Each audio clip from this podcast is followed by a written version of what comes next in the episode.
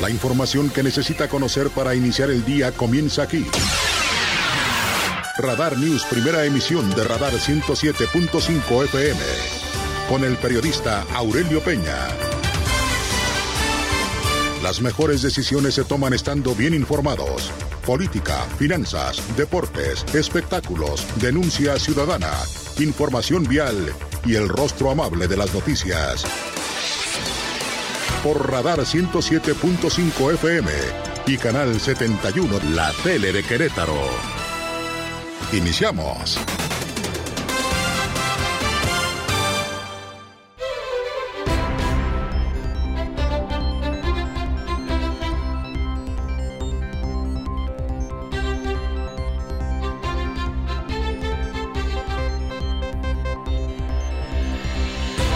¿Qué tal? ¿Cómo le va? Muy buenos días. Gracias. Además, los saludo como siempre con muchísimo gusto. Son las 6 de la mañana con un minuto de este viernes 11 de noviembre del año 2022. Como siempre, me da mucho gusto saludarlo aquí en Radar News, en esta primera emisión. Su amigo y servidor Aurelio Peña y lo acompañaremos, si nos lo permite, naturalmente, hasta las 9 de la mañana del día de hoy para informarle de lo más importante que ha ocurrido en Querétaro, México y el mundo. Como siempre, muy amable y gracias también por seguirnos, por vernos a través de Radar TV.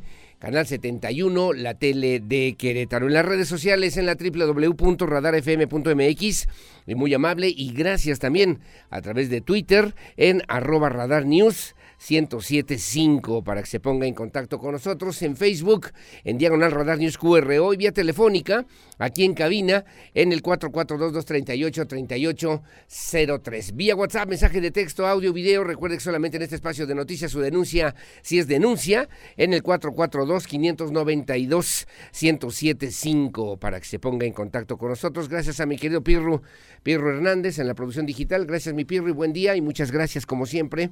Y gracias también a Regina Martínez en la producción de la televisión, muy amable. Gracias a Lucía Peñanava en la coordinación general informativa. Bueno, es viernes.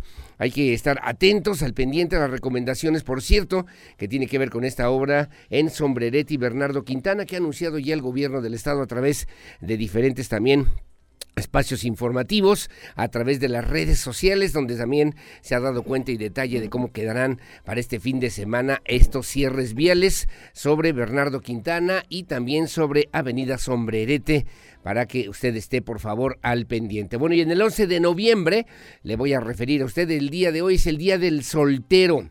Día del Soltero, aunque el origen de este día, pues según algunas referencias, se haya dado en China. Bueno, esta es una fecha que se ha extendido también a todo el mundo occidental. Actualmente, el día, también el día de hoy, está dedicado especialmente para evidenciar la soltería de las personas que estaban ya en edad para casarse, que están en edad para casarse y que no lo han hecho con el afán de poder reunir justamente de entre sus multitudes de solteros algunas parejas y ahí justamente generar alguna relación del estatus de soltería, que es bastante mal visto en la sociedad china, sobre todo cuando ya cuando ya has pasado cierta edad, porque en lo general ronda alrededor de los 30 años. Que dicen algunos, bueno, es que pues mi hijo ya tiene 45 años y todavía está pensando si se quiere casar o no se quiere casar.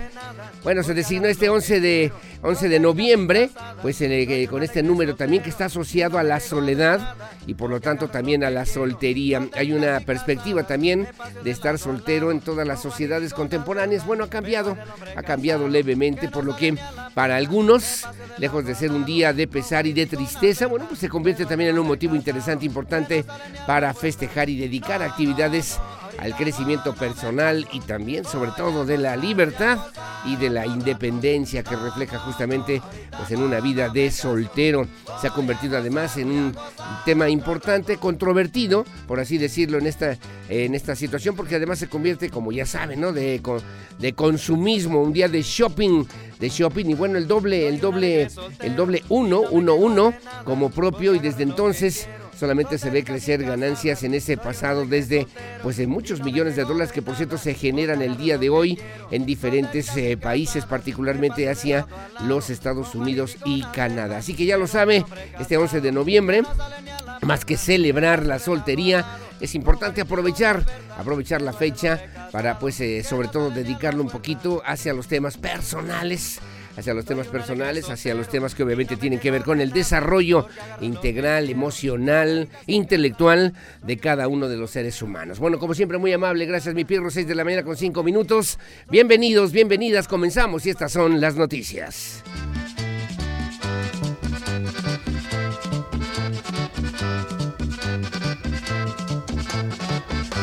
Soy un alegre soltero y no me quejo de nada porque agarro lo que quiero.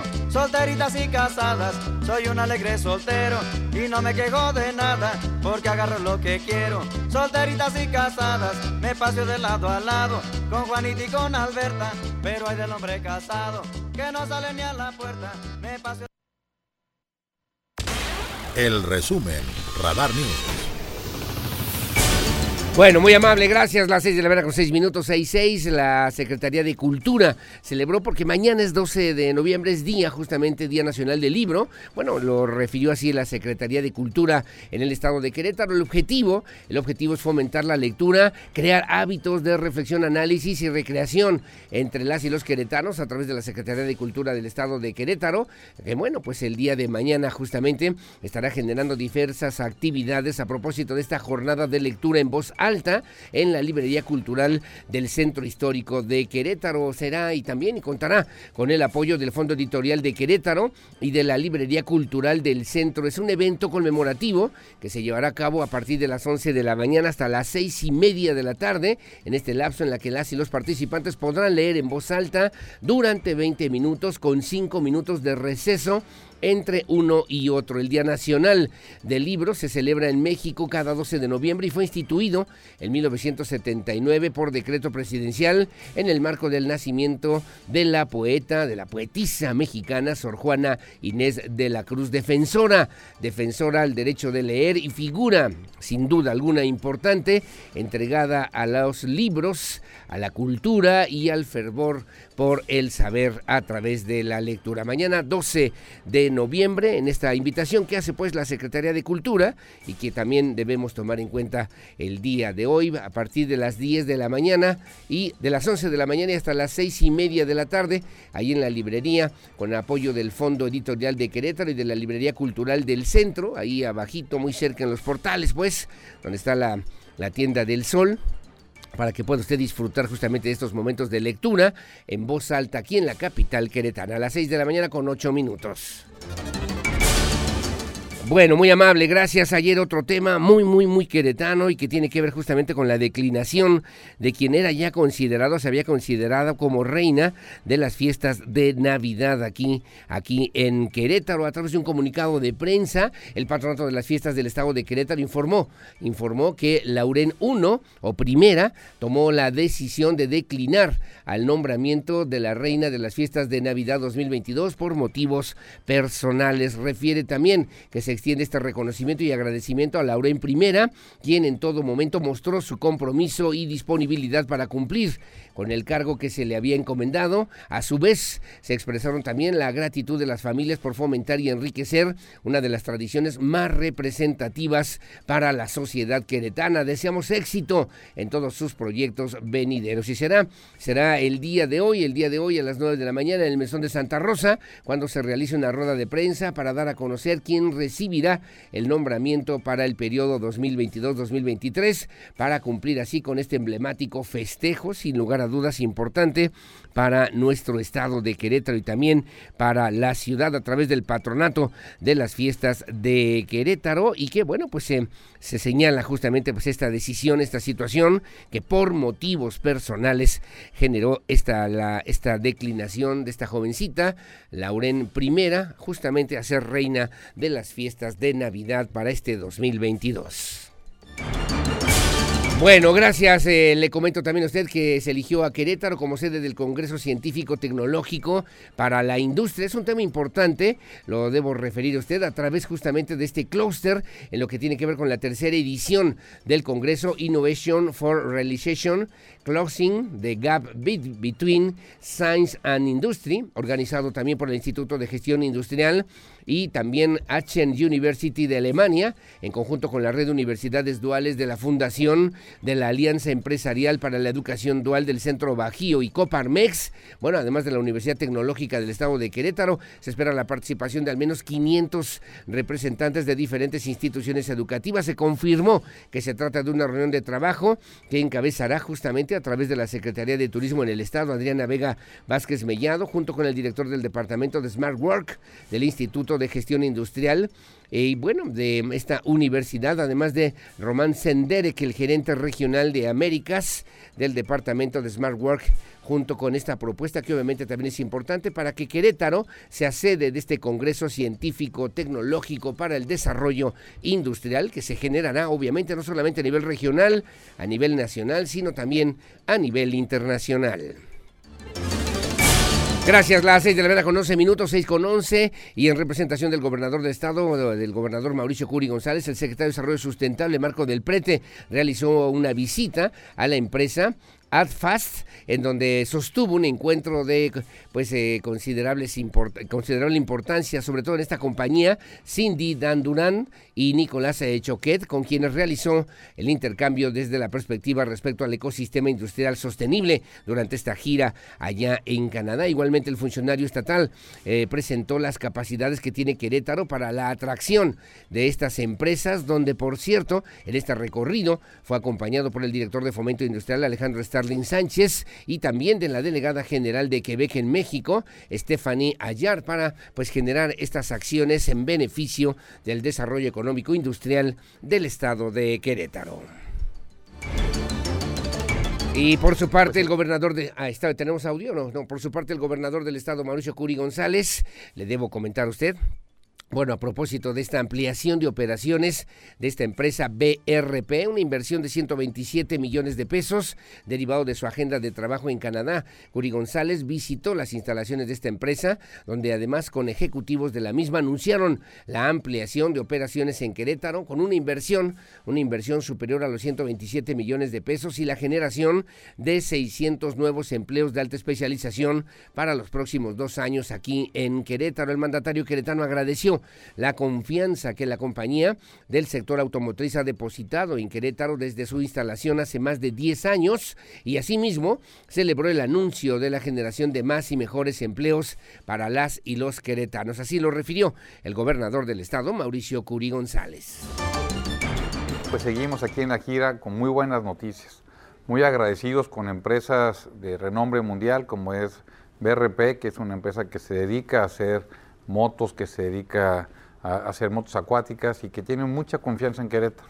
Lleva en Querétaro casi más de 10 años y ahora tiene una gran noticia que decirnos y a prepararnos para que estos trabajos de alto nivel, de alta eh, capacidad y que podamos seguir siendo eh, muy especializados en lo que estamos haciendo, llevar a Querétaro al siguiente nivel.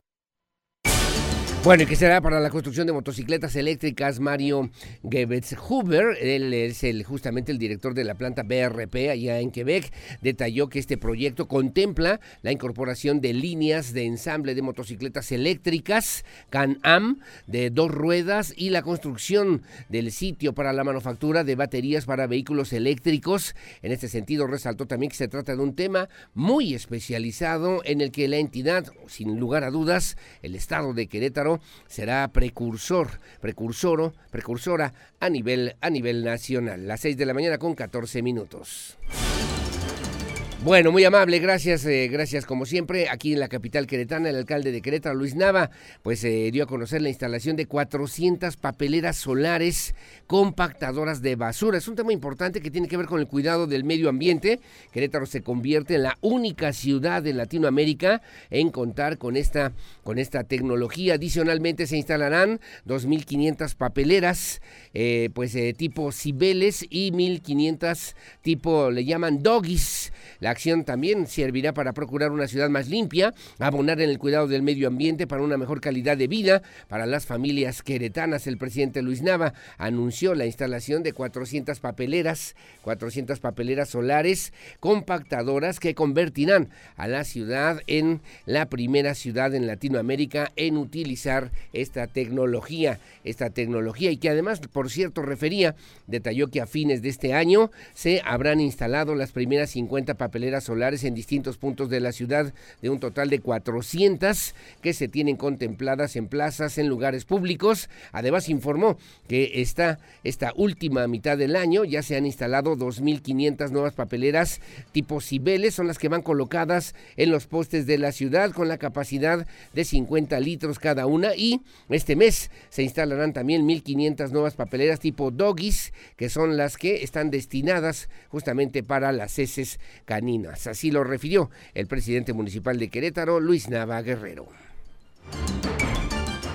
Por ello, hoy les queremos informar sobre la ampliación de las papeleras municipales para un manejo más eficiente de la basura, para que sigamos teniendo una ciudad limpia, de la que todas y todos estemos orgullosos. Queremos informarles que en el Centro Cívico de Querétaro ya se colocó el primer prototipo de papelera solar compactadora, la cual es alimentada mediante energía solar y almacena seis veces más que un contenedor de basura tradicional de 120 litros. Bueno, muy amable, gracias. Las seis de la mañana con 16 minutos, 6.16. Otro tema también importante para el municipio de Querétaro son los talleres de barrio, donde estuvo el día de ayer el presidente municipal Luis Nava Guerrero. Y bueno, pues es un tema importante. Ya dio, terminaron pues estos talleres, la clausura que realizó justamente el alcalde de Querétaro. Y bueno, talleres de talento por el barrio. El origen no debe determinar también su destino, dijo a los jóvenes, a los jóvenes del barrio, el alcalde, el alcalde de Querétaro trabajó también con jóvenes de San José el Alto para que a través de actividades como rap y graffiti identificaran temas de prevención, atención y reducción de conductas de riesgo. Además, diseñaron un proyecto para mejorar su calidad de vida. Refirió también Lava Guerrero a los jóvenes que participaron en esas actividades en el Parque 10 de diciembre, donde se instaló la carpa, un espacio que fungió también como un lugar digno, libre de consumo de sustancias, donde se llevaron a cabo también diversas actividades formativas, artísticas, culturales y deportivas. Así lo dijo también el alcalde de Querétaro, Luis Nava Guerrero. En Querétaro tenemos jóvenes muy talentosos que quieren echarle muchas ganas, que quieren salir adelante, porque como lo dijo Adriana, el origen no debe de determinar el destino. Cada quien puede agarrar las riendas de su vida y poder lograr sus sueños. Y queremos abrirles los horizontes, ampliar los horizontes para que puedan soñar y pensar en que pueden llegar muy lejos y que sepan que cuentan con nosotros para darles las herramientas para que puedan alcanzar y lograr esos sueños. Bueno, gracias. Las seis de la mañana con 18 minutos. Antes de pasar a la información nacional, le comento a usted que el gobierno del estado de Chihuahua externó su interés por conocer los orígenes del modelo de gestión institucional denominado Cosmos, que se ha implementado aquí en Querétaro, particularmente su desarrollo tecnológico, evolución normativa, visión en materia de profesionalización. El objetivo es adecuar y adoptar dicha metodología de trabajo en la realidad que viven, obviamente, por lo menos allá en Chihuahua, conforme a la demografía, necesidades y demandas que tienen en su entidad durante la visita que realizaron a las instalaciones del Centro de Información y Análisis para la Seguridad Secusías del Estado de Querétaro, el subsecretario de la plataforma Centinela, Ricardo García Fierro, y la responsable del C4, Sujei Aguilar, ambos adscritos a la Secretaría de Seguridad Pública del Estado de Chihuahua, mostraron especial atención en la innovación tecnológica y sistematicidad con lo que se trabaja justamente en el tema de justicia penal en el Estado de Querétaro. El enlace operativo de la Comisión para la Evaluación del Sistema de Justicia Penal Acusatorio del Estado de Querétaro. A nombre también habló el doctor Juan, Juan Martín Granados Torres, fue el encargado de exponer las buenas prácticas, casos de éxito y metodología de trabajo que se ha puesto en práctica desde su implementación en mayo del 2016 hasta la fecha y que ha permitido situar a Querétaro como líder nacional en la consolidación de la justicia penal por cinco años consecutivos, que además lo ha distinguido, por cierto, a nivel nacional. Las 6 de la mañana con 19 minutos. Bueno, en temas nacionales le comento también el día de ayer, el eh, pues el senador Ricardo Monreal agradeció, agradeció el apoyo de 87 senadores de diferentes fuerzas políticas ante los ataques de la gobernadora de Campeche, Laida Sansores, un grupo de 87 senadores que suscribió un posicionamiento de respaldo al coordinador de Morena, Ricardo Monreal, con el que se repudiaron los ataques de la gobernadora de Campeche, Laida Sansores. Ricardo Monreal agradeció el respaldo de los senadores las senadoras, contra eh, Laida Sansores no más odio, refirió también a través de sus redes sociales, agradeció el respaldo y bueno, también afirmó que esto lo compromete mucho más a ser plural, incluyente y respetuoso de todo lo que tiene que ver con las diferentes posturas políticas. El senador también llamó a la conciliación para la mejora del país, para mejorar pues este país. Creo en la conciliación del país, no es, no es con rencor, no con más odio que este país pueda ser más justo, más democrático, aunque lleguen los ataques, no vamos a cambiar, refirió también a través de sus redes sociales el senador y coordinador parlamentario de Morena en el Senado de la República, Ricardo Monreal. Siempre he pugnado, soñado, luchado por un poder legislativo independiente. Al país le conviene, porque la existencia de un contrapeso real, la existencia del equilibrio de poderes, la existencia de la autonomía de los mismos ayuda a construir mejores sociedades, que se respeten los derechos y las libertades y que no se cometan excesos en nuestra sociedad. Por eso me alegra mucho que hoy haya recibido con sorpresa y agrado que 90 compañeros, senadoras y senadoras, hayan firmado una carta en mi respaldo, en solidaridad y condenando los ataques, las descalificaciones, los insultos, las diatribas, los actos ilegales que se han cometido en nuestra contra. Bueno, gracias. La reconciliación es indispensable. Me quedo con esa idea, por lo menos, del senador Ricardo Monreal. Y que, bueno, también ayer, por lo menos en Zacatecas, al secretario de Gobernación, Adán Augusto López, le fue nada bien con los eh, posicionamientos de los diputados de diferentes partidos políticos, incluyendo al de Morena, sobre todo para, pues, llamar a la necesidad de que haya respeto entre los diferentes actores políticos y a no generar conductas que obviamente de manera ostensible vayan en contra de los esquemas democráticos en nuestro país. Bueno, gracias. Las seis de la mañana con 22 minutos. Hoy, sin lugar a dudas, hablará del tema el presidente de la República, Andrés Manuel López Obrador, durante su conferencia mañanera. Como siempre, muy amable y gracias. Son las seis de la mañana con 22 minutos en este espacio de noticias que transmitimos en vivo y en directo desde esta noble, histórica, próspera, colonial, barroca, generosa, hospitalaria, humanitaria, honorable, pacífica, competitiva y siempre limpia, ciudad de Santiago de Querétaro, corazón de la República Mexicana. Buenos días, Querétaro.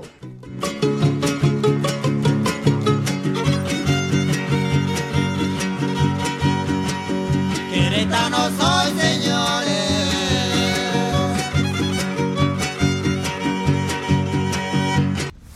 El clima, el pronóstico del tiempo, temperatura y las recomendaciones antes de salir de casa. El clima en Radar News. Bueno, muy amable, gracias. Las 6 de la mañana con 29 minutos, 6.29. ¿Cómo estará el clima para el día de hoy? Según el reporte del Servicio Meteorológico Nacional, veíamos además en estas imágenes para el día de hoy, en este viernes 11 de noviembre, pues despejado literalmente en casi todo el estado de Querétaro. Vea usted, alcanza a ver ahí a través de Radar TV, Canal 71 en la tele de Querétaro, solamente ligeramente nublado en Arroyo Seco en Arroyo Seco. El resto del estado despejado. Voy a referirle las temperaturas más o menos para que usted también las tome en cuenta. Aquí en la capital del estado la mínima 10, la máxima 28. En Corregidora 11, 28 y en el Marqués 10 con 27. Le comento también hacia Pedro Escobedo 11, 28. En el sur en Amealco 7 con 22. En Huimilpan, ahí muy cerca en Huimilpan, la mínima 5, la máxima 25. Fresquito pero despejado. San Juan del Río 11, 28. Tequisquiapan 10, 29. Ezequiel Montes 11, 27. Colón 12.28, en Tolimán 10.30, Cadereyta 10,27, San Joaquín 9,25, Peñamiller 15,32, también despejado, en Pinal de Amoles 5,22 y luego en Jalpan de Serra 14,32, Landa de Matamoros 11,31, también despejado y solamente como ya le decía, nublado en Arroyo Seco, una mínima de 14, una máxima de 31. Para mañana sábado 12 de noviembre, mañana sábado 12 de noviembre, le debo referir a usted de probabilidad de lluvias, por lo menos en la zona serrana del estado de Querétaro, en Arroyo Seco, en Jalpan, en Landa de Matamoros, posiblemente hasta Pinal de Amoles, en Peñamiller, nublado, también con lluvias en San Joaquín, aquí en la capital, en la zona metropolitana, ligeramente nublado para mañana sábado. Y el domingo 13, el domingo 13 de noviembre, también según esta misma información, estará ligeramente nublado, un poquito más intensa, pero sin probabilidad de lluvias para este próximo domingo, incluso aquí en la capital queretana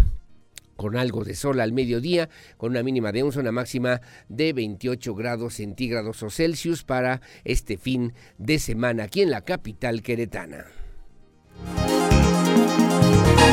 Gracias, las 6 de la mañana con 31 minutos, 6.31. Le comento también a usted que, bueno, pues en, a nivel nacional se esperan para el día de hoy lluvias puntuales a fuertes, rachas de viento, posible formación de torbellinos en el norte de Nuevo León, Tamaulipas, debido al avance del Frente Frío número 8 Usted lo ve ahora en su imagen, en su imagen, el Frente Frío número 8, una línea seca que se extenderá sobre el norte, noreste del territorio nacional, va a interactuar también con la entrada de aire cálido y húmedo del Golfo de México, con un canal de baja presión y con la corriente de chorro subtropical.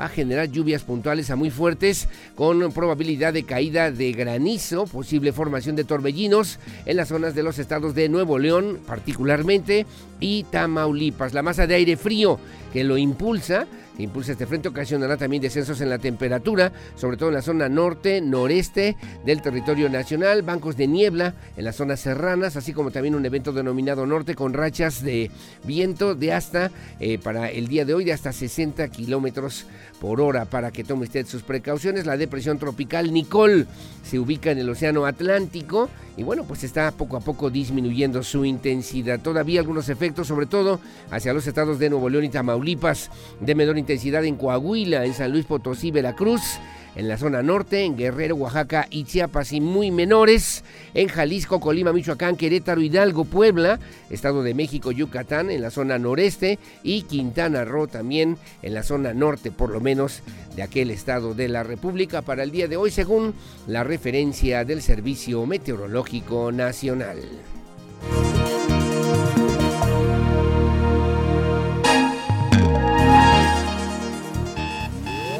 Información policíaca. Radar News. Bueno, muy amable, gracias. Las 6 de la mañana con 33 minutos, 6.33. Gracias por seguir con nosotros aquí en Radar News en esta primera emisión. En información policíaca le debo referir también para el día de hoy. Bueno, ahí en el Salitre, cuatro personas en la comunidad del Salitre, aquí en la capital queretana, cuatro personas fueron detenidas luego de robar en un inmueble en construcción. Luego de también de la llamada a través de la línea de emergencia 911, en el reporte que se recibió a través de la Secretaría de Seguridad Pública Municipal, se logró la detención de cuatro personas presuntamente implicadas en el robo de un inmueble en construcción ubicado en la zona de paseo de la República. Fue luego de un dispositivo de búsqueda que se dio alcance en las inmediaciones en la zona del Salitre de una camioneta Chevrolet tipo pick-up en la que viajaban los presuntos responsables a quienes les fue realizada una revisión preventiva. Encontraron al interior de la unidad material de construcción y otros objetos los cuales habrían los cuales habrían sustraído momentos antes. Se le comento finalmente, no pudieron acreditar la procedencia de estos objetos y entonces pues fueron también presentados ante las autoridades de la Fiscalía General del Estado de Querétaro, se leyeron sus derechos que le asisten y bueno, fueron ante la Fiscalía Especializada, presentaron para continuar con eh, pues y abrir la carpeta de investigación y continuar con las indagatorias correspondientes. Gracias, las seis de la mañana con 34 minutos. Un tema que el día de ayer llamó la atención de una mujer que falleció, al parecer, eh, pues eh, parecía dormida, según estas informaciones que circularon ayer aquí en la capital queretana.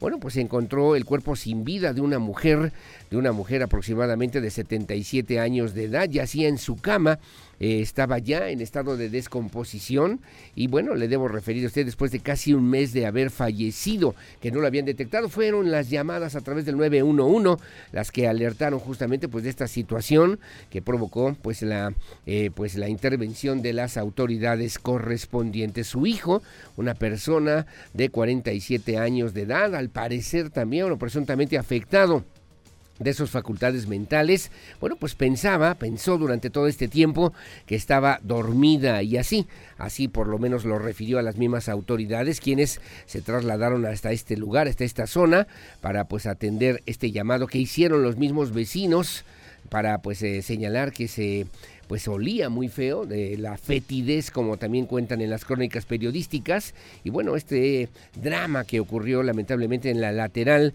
de Paseo Constituyentes entre lo que es Hacienda Grande y Boulevard Jardines de la Hacienda en esta zona de la capital queretana, que provocó, por cierto, también ya en la tarde-noche una gran movilización policial que fue atendida a través de las autoridades correspondientes. El Servicio Médico Forense también tomó conocimiento de la situación para realizar la necropsia correspondiente y hacer las indagatorias a que haya lugar aquí en la capital queretana.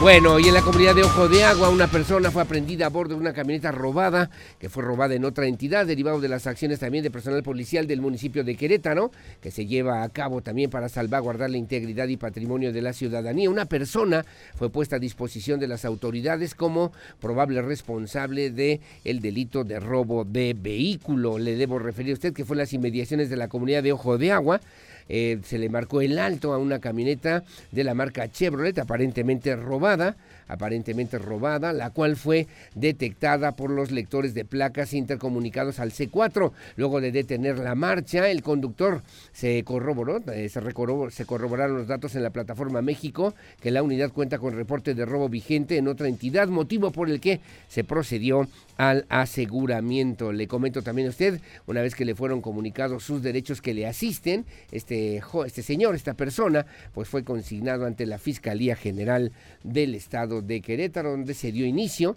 a la carpeta de investigación correspondiente ante la Fiscalía General del Estado de Querétaro.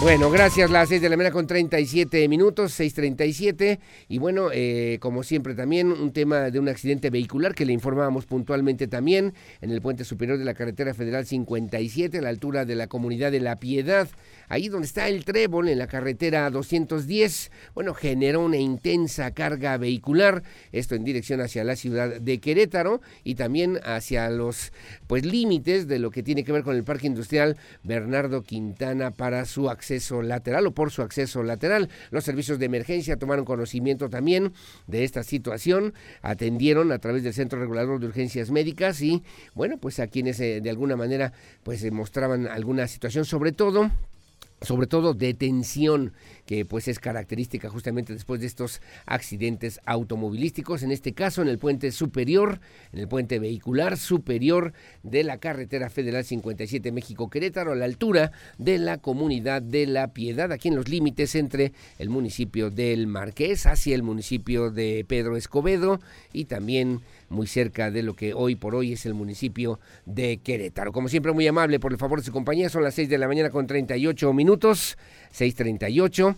Gracias, saludos a Leti Sainz, un saludo como siempre, como todos los días, saludos a don Beto Herrera, a mi querido Sensei, muy amable, y gracias también por acompañarnos como todas las mañanas, a mi querido maestro y amigo Toño Ugalde, vicerrector de la Universidad de Londres. Como siempre, gracias también. Saludos a Edgar Arteaga, igual, a Felipe Rojas, que tengan buen día, y muy amable, y gracias también que nos hacen favor de sintonizarnos, eh, como siempre, a mi querida, a mi querida, a mi querida doña Geno Uribe, ahí en el Mercado Hidalgo, que también nos hace en favor de comunicarse con nosotros. Hacemos una pausa, son las 6 de la mañana con 39 minutos, es viernes 11 de noviembre del 2022 y el cuerpo lo sabe. Hacemos la pausa, regreso enseguida con más de lo que se publica hoy en la prensa nacional y también en la prensa queretana. Pausa y volvemos.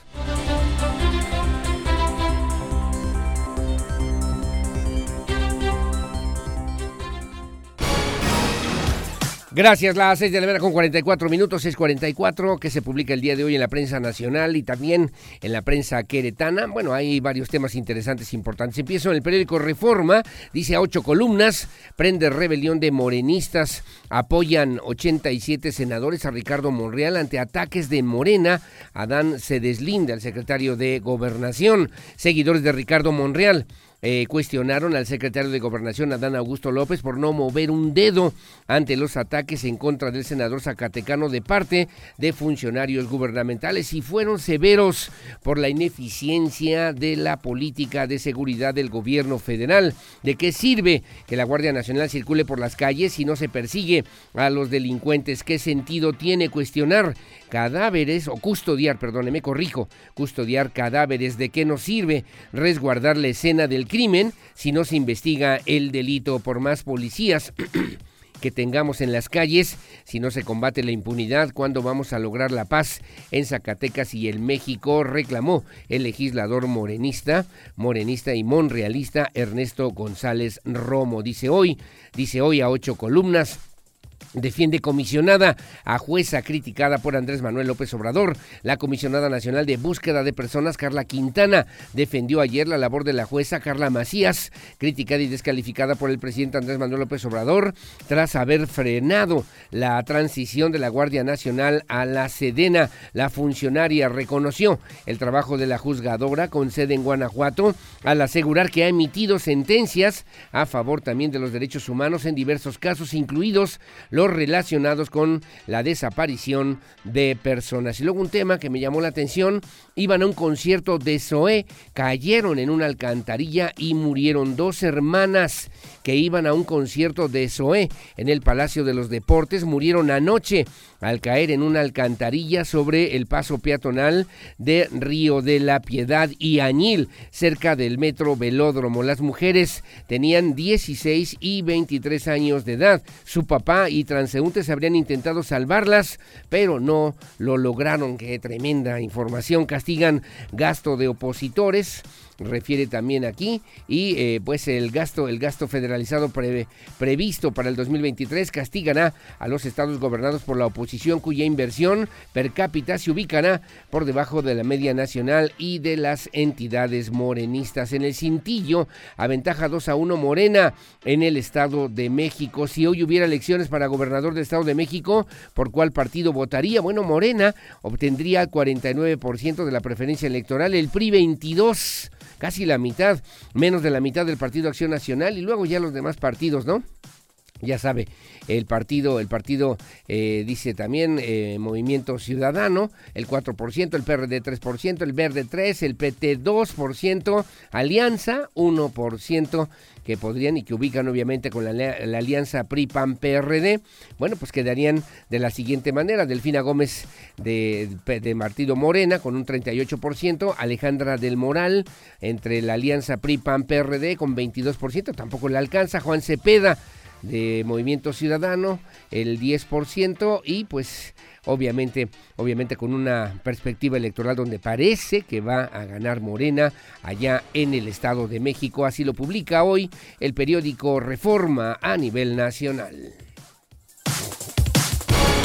Gracias en el Universal, el gran diario de México, en cinco meses, cinco masacres y 52 muertos en Guanajuato. Los ataques fueron contra bares. Expertos los relacionan con extorsión y disputa entre los cárteles bares, billares, centros botaneros de Guanajuato se han convertido en blanco de extorsiones y ataques que en menos de seis meses han dejado 52 personas asesinadas en cinco hechos violentos. El más reciente ocurrió la noche del miércoles en el bar Lexus del municipio de Apaseo el Alto donde nueve personas fueron asesinadas. En todos los casos, hombres armados abren fuego contra clientes, meseras y cantineros y dejan cartulinas firmadas por organizaciones criminales. Se oponen a reforma para erosionar a AMLO, dicen también. Autor de la iniciativa electoral acusa al INE de ser incondicional de la oposición. Con mentiras sobre la reforma electoral, la oposición quiere erosionar al gobierno del presidente Andrés Manuel López Obrador. Acusa Pablo Gómez titular de la Unidad de Inteligencia Financiera y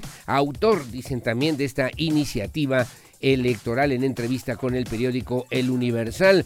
Prismo se impregnó en este gobierno el antropólogo y sociólogo Roger Bartra. Dice a este diario que se vive una amenaza contra la democracia, contra la reforma electoral que plantea el presidente y llama a marchar en defensa del INE. En tribunal electoral hay apertura a cambios, pero no regresión, también eh, comenta. Y finalmente la fotografía en Ecatepec, en el Estado de México, dice también entre dolor, llanto y aplausos se llevó a cabo el velorio de Mónica Citlali. Familiares y amigos recordaron los últimos momentos de la maestra que compartieron también con ella y su risa contagiosa que también pues el día de ayer entre familiares y amigos en el velorio, pues así lo comentaron ante diferentes medios de comunicación. Como siempre, gracias es lo que publica hoy el Universal, el Gran Diario de México. En el milenio en el Milenio Diario, Elba Ester prefiere a Marcelo Ebrar por la 4T y prevé candidato opositor civil, dice hoy a ocho columnas. La Comisión Federal de Electricidad perdió 29.430 millones de pesos en un año por los famosos diablitos. En las conexiones ilegales o diablitos se mantienen como el mayor factor de pérdidas para la Comisión Federal de Electricidad. En los últimos 12 meses el daño fue de 29.430 millones de pesos que trasladados a ventas representan 5% de los ingresos anuales. En la fotografía, Ucrania, Bransky eh, eh, prorrumpe entre los escombros, entre los escombros de la guerra. El artista plástico Bransky ha surgido entre los escombros de la invasión rusa a Ucrania, cuyas autoridades acusaron a las fuerzas de Vladimir Putin eh, dice también el día de hoy en este recuadro, de destruir durante su retirada de Gerson, o de Gerson, un centro de transmisión de televisión, así como también infraestructura de calefacción y energía allá en Ucrania. bueno, pues aprovecha estos espacios para hacer estos murales que serán emblemáticos de lo que fue esta invasión rusa contra Ucrania. Los forenses de la capital y Morelos debaten autopsia sobre la muerte de Ariadna. No hay margen de error, alega Morelos, mientras que Ciudad de México defiende procedimiento especializado, lo que publica hoy el periódico Milenio Diario.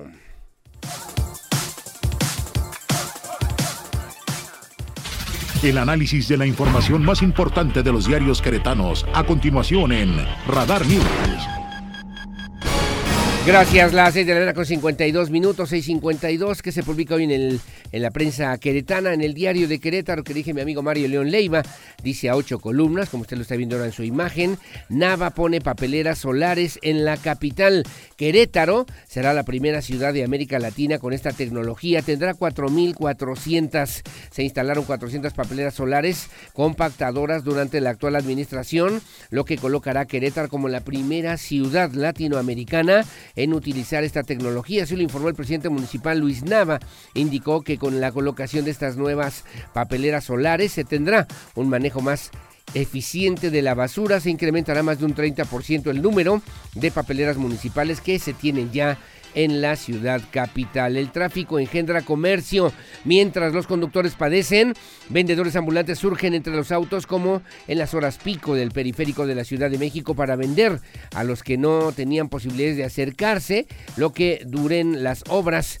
Ellos serán los ganadores, venden refrescos, cacahuates, chicles, dulces, pero también artículos para autos o contra el sol. Hay horas en las que los carros se paran y aprovechamos, hay que ir a donde sea para poder vender y comer, dice también, pues en esta nota, en esta nota que hoy publica el diario de Querétaro. Luego dice también tendrá Fiscalía General del Estado de Querétaro, oficina en cada uno de los municipios. Los diputados locales aprobaron la reforma a la ley orgánica de la Fiscalía General del Estado para que tenga representación en todo el estado de Querétaro. Y motivos personales declina como reina de la Navidad, Lauren Primera. El patronato de las fiestas del estado de Querétaro confirmó la renuncia de esta jovencita de 16 años. Hoy nombraría a su sucesora y vuelan venezolanos, repatrian migrantes en aerolínea vetada. La estatal Convianza fue incluida también en el 2020 en la lista negra del Tesoro de los Estados Unidos por considerar que Nicolás Maduro la utiliza para moverse, dice hoy aquí el diario de Querétaro. En el cintillo recibirá la lista, ya Jiménez volverá a Inglaterra, el mexicano reportará con Wolverhampton tras el malestar del club club inglés porque el tricolor lo llevó a la banca. Sabemos que no está listo, reprochó Steve Davis, dice hoy en este recuadro en el cintillo el periódico diario de Querétaro. La columna expediente Q de mi amigo Dan Olvera, de rebote dice la burocracia federal, atrasa los trámites para que el municipio de Querétaro al menos vea el mantenimiento y la colocación de reductores y rampas de frenado en la carretera 57 en, en, su tramo urbano. En tanto, los percances automovilísticos que involucran transporte pesado siguen pasando y así vamos para largo, dice hoy en su columna Expediente Q, Expediente Q, mi amigo Adán Olvera, que se publica en el periódico Diario de Querétaro. En el periódico Noticias, la verdad de cada mañana, dice ocho columnas, llegan 600 empleos, dice Mauricio Cuni, anuncia BRP, ampliación de operaciones en Querétaro con 127 millones de pesos, 600 empleos de alta especialización para los próximos dos años durante su gira por Canadá. Agradeció la confianza que la compañía del sector automotriz ha depositado en Querétaro con su instalación hace una década y celebró el anuncio de la generación de más y mejores empleos para el estado de Querétaro. Te retomo también la información, creía que su madre estaba dormida y había muerto hace un mes. El cuerpo sin vida de su madre de 77 años yacía en su cama, ya en estado de descomposición después de casi un mes de fallecida. Sin embargo, su hijo, de 47 años de edad y afectado de sus facultades mentales, la creía dormida, dice también en esta información hoy el periódico Noticias. Más de 70 niña, niños trabajan en las calles de la capital a fin de atemperar el problema de los niños trabajando en las calles. El DIF municipal de Querétaro se dio a la tarea de sensibilizar a los padres o tutores sobre los riesgos y cómo vulneran los derechos de los menores. En Corregidora inaugura Roberto Sosa la feria del emprendimiento. El alcalde Roberto Sosa Pichardo inauguró la feria de emprendimiento y empleabilidad Corregidora 2022 que se lleva a cabo en las instalaciones del Tec Milenio. Aseguró que en la demarcación se plantean las estrategias para poder brindar alternativas a los jóvenes que pueden incentivarse y arriesgarse para construir sus sueños y también micros y pequeñas empresas. Un doble accidente en Paseo de la República deja varios lesionados. Fueron atendidos también por paramédicos del Centro Regulador de Urgencias Médicas. Lo que publica hoy el periódico Noticias, la verdad de cada mañana. Bueno, y en el periódico AM de Querétaro, que dice mi amigo Miguel Flores, dice ocho columnas, afinan red de monitoreo geoambiental en la urbe. La UNAM Juriquilla desarrolla un proyecto mediante el cual se analizará el impacto y las condiciones de vida de las personas en zonas urbanas aquí en Querétaro. Logra Mauricio Curi nueva inversión. El gobernador indicó que la empresa BRP ampliará sus operaciones en Querétaro con una inversión de 127, 127 millones de pesos, dice también en la fotografía. Aparecen los presidentes municipales de San Juan del Río, Roberto Cabrera, y también de Tequisquiapan, Toño Mejía Lira. Alcalde se instala en la Comisión Metropolitana de San Juan del Río, Tequisquiapan, justamente para poder atender temas importantes que tienen que ver con infraestructura y desarrollo sustentable. Aplauden equilibrio en Estados Unidos. Tras las elecciones intermedias en Estados Unidos, el presidente Andrés Manuel López Obrador resaltó el equilibrio de la gobernabilidad allá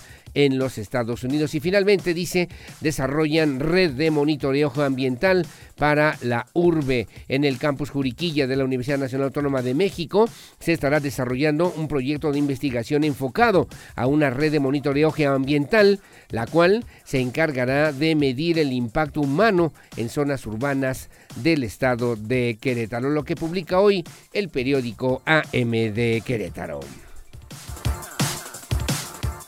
Bueno, muy amable, gracias. Son las 6.58 de la mañana, 6.58, como siempre, muy amable. Gracias por el favor de su compañía.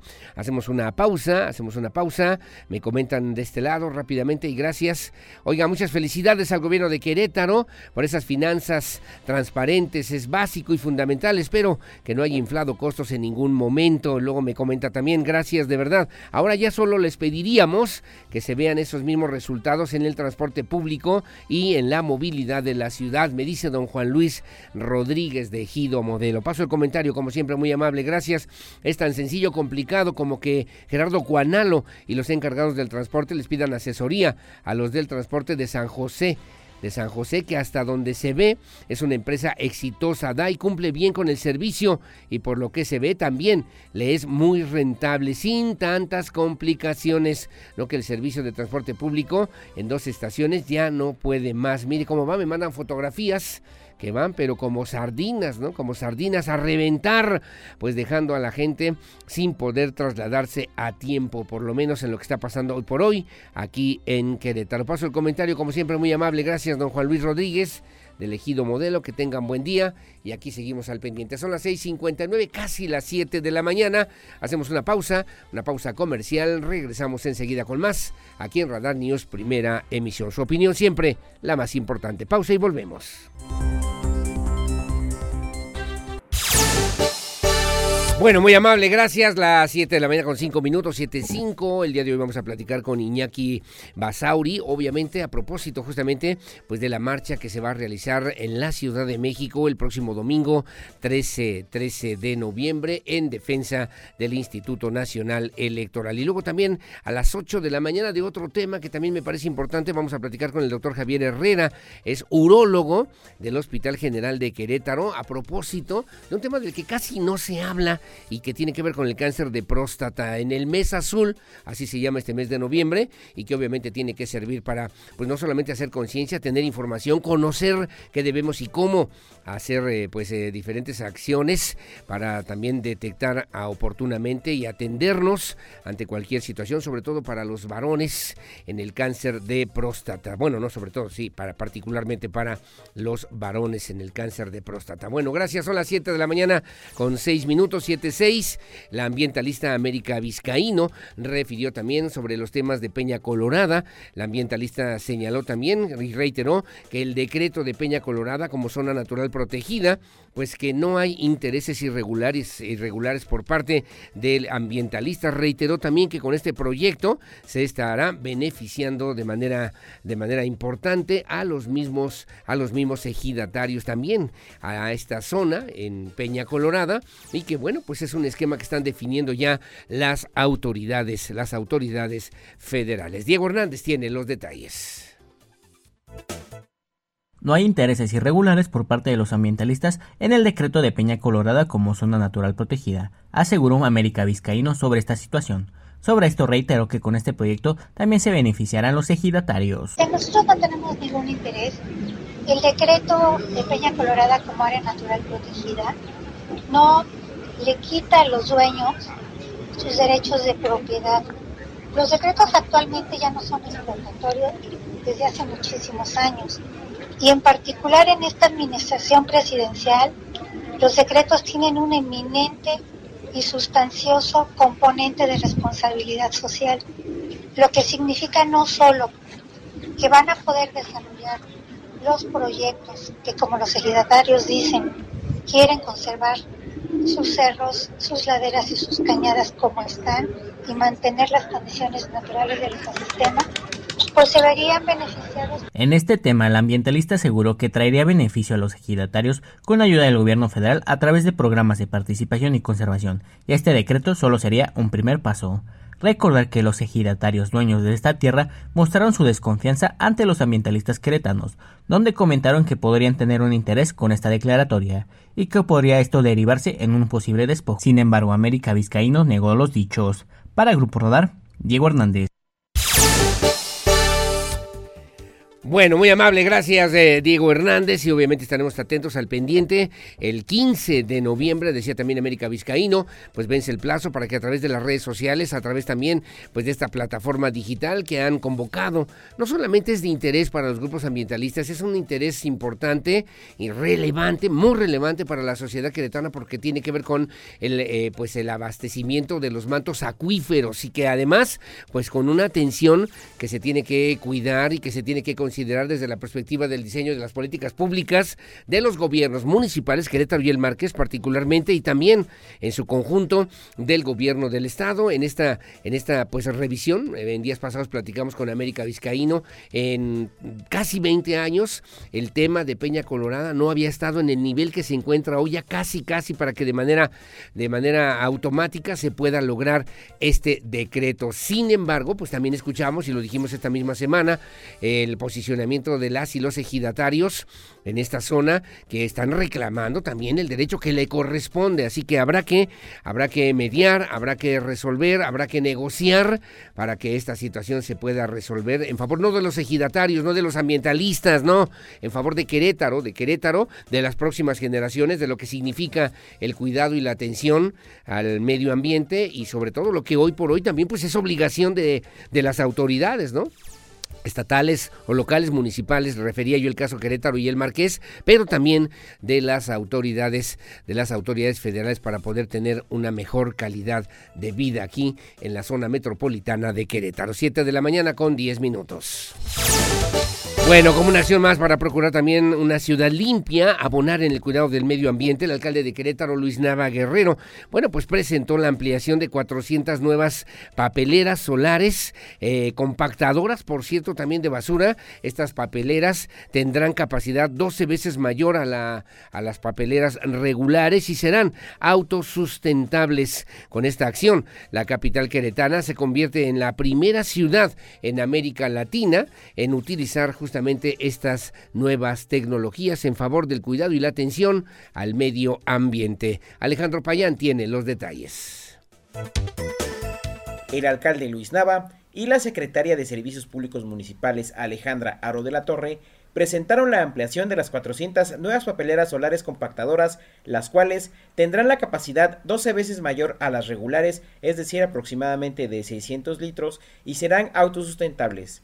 A finales de año se instalarán las primeras 50 papeleras de un total de 400 que se colocarán en la capital.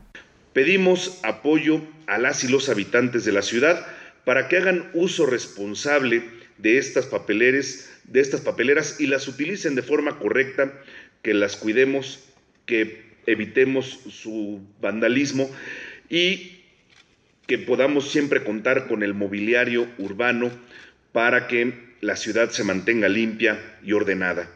Finalmente, queremos subrayarlo, en el municipio de Querétaro seguimos innovando para tener una ciudad limpia, de la que todas y todos nos sintamos orgullosos y que ese orgullo nos siga también llevando a realizar las acciones personales para cuidar la ciudad y que todos trabajemos juntos para proteger nuestro medio ambiente. Y para las familias, para que las familias tengan una mejor calidad de vida, que ese es al fin y al cabo el objetivo de la administración municipal. El alcalde informó también que durante el segundo semestre de este año se instalaron un total de 2.500 nuevas papeleras tipo Cibeles, con una capacidad de 50 litros, y este mes se instalarán mil papeleras doggies para las heces caninas. El municipio de Querétaro tendrá un total así de 18.500 papeleras tipo Cibeles, 400 papeleras solares compactadoras y 50 papeleras soterradas, con un incremento de 4.400 nuevas papeleras, es decir, más de un 30% de las ya existentes. Para Grupo Radar, Alejandro Payán. Bueno, gracias, gracias Alejandro Payán. Hay que retomar también lo que decía la secretaria de Servicios Públicos Municipales, Alejandra Aro de la Torre. Bueno, explicó justamente que estas papeleras solares se colocarán en pares para recibir residuos generales y también residuos valorizables por separado. Cuentan además con un sensor o con sensores que detectan los niveles de llenado para que un sistema inteligente informe en tiempo real el estado que pues tienen las papeleras para su recolección, lo que hará más eficaz, más eficaz la gestión de los residuos. Como ya decía mi compañero Alejandro Payán, este sistema de compactación permitirá además que, de, que dichas papeleras tengan una capacidad final de hasta 600 litros adicionalmente. Adicionalmente cuentan con cenicero con capacidad hasta de 2.000 colillas de cigarro y también, también refirió que en el caso de las papeleras que son de forma Cibeles como las que ya conocemos, se trabaja en la colocación de un código QR que permitirá a las y los ciudadanos reportar con mayor facilidad desde sus dispositivos móviles el estado en que se encuentran cada una de las papeleras, lo que ayudará a mantenerlas funcionales y repararlas según, según sea el caso, señaló la secretaria de Servicios Públicos Municipales, Alejandra Aro de la Torre. Bueno, muy amable, gracias. Las 7 de la mañana con 14 minutos. Y tengo muchas llamadas, comentarios. En un momento más, con mucho gusto los voy a leer. Claro que sí, en este espacio informativo. Mientras le informo a usted que el coordinador de la UCEBEC, le habíamos informado y esta misma semana, el maestro Raúl Iturral de Olvera, bueno, pues recordó que este próximo lunes 14 de noviembre, este próximo lunes, arrancará el horario de invierno para que usted lo tome en cuenta. Por favor, no se lo olvide para las escuelas primarias públicas matutinas en todo el estado de Querétaro. Con este este horario, con este horario de ingreso, que será a partir de las 8.30 de la mañana y con una tolerancia hasta las 8.45 para las escuelas que incluso pudieran verse afectadas por las obras de eh, Paseo 5 de febrero. La salida será la misma a la una de la tarde. Reitero, para escuelas primarias públicas matutinas.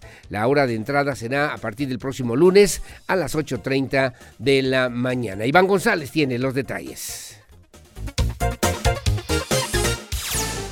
La Unidad de Servicios para la Educación Básica del Estado de Querétaro recordó que el horario escolar de invierno entrará en vigor el lunes 14 de noviembre. El coordinador de los EBEC, Raúl Iturral de Olvera, precisó que para las escuelas que se encuentran en la zona afectada por obras de 5 de febrero tendrán 15 minutos adicionales de tolerancia. A partir del lunes 14 de noviembre entra en vigor el horario escolar de invierno.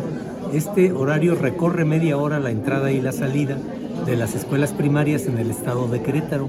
Es decir, entrarán a las ocho y media y saldrán a las 13 horas. Para la zona que se ve afectada por las obras de 5 de febrero, habrá 15 minutos adicionales de tolerancia. Es decir, los niños podrán llegar hasta las 8.45 a su escuela. Con esto, el horario de ingreso será a las 8.30 de la mañana y a las 8.45 para las escuelas afectadas por las obras de 5 de febrero. La salida será a la 1 de la tarde. Para Grupo Radar, Iván González. Bueno, muy amable, gracias Iván González. Incluso por ahí en algunas escuelas se están haciendo las propuestas de la posibilidad de que regresen a la virtualidad, ¿no? Como fueron en los dos años de la pandemia, por lo menos en esta zona o incluso en otras, dado al incremento del caos vial que se ha registrado durante las últimas semanas aquí en la capital, aquí en la capital queretana y en la zona, en la zona metropolitana. Bueno, falta ver qué dicen las autoridades y falta también saber qué dicen al respecto los padres de familia. Que por cierto, y ante el caos vial, ante pues eh, los embotellamientos, decían, eh, decíamos el otro día, ¿no? Una ciudad de primera, ya no podemos pasar a segunda. Bueno, en el marco, en el marco de lo que tiene que ver justamente con esta obra de Paseo 5 de febrero, el secretario de Movilidad de la capital, Rodrigo Vega Maestre, informó que la aplicación de viajes compartidos Vamos Juntos registra más de 3.000 descargas en la aplicación y 300 usuarios. Si usted se da cuenta, ayer lo compartíamos con algunos compañeros también colegas periodistas, vamos uno por uno en cada coche, ¿no? Voy en mi coche, pues voy a llevar al niño, a la niña, la voy a regresar y luego voy otra vez y luego voy por ella y luego voy a trabajar y luego voy a, a regresar.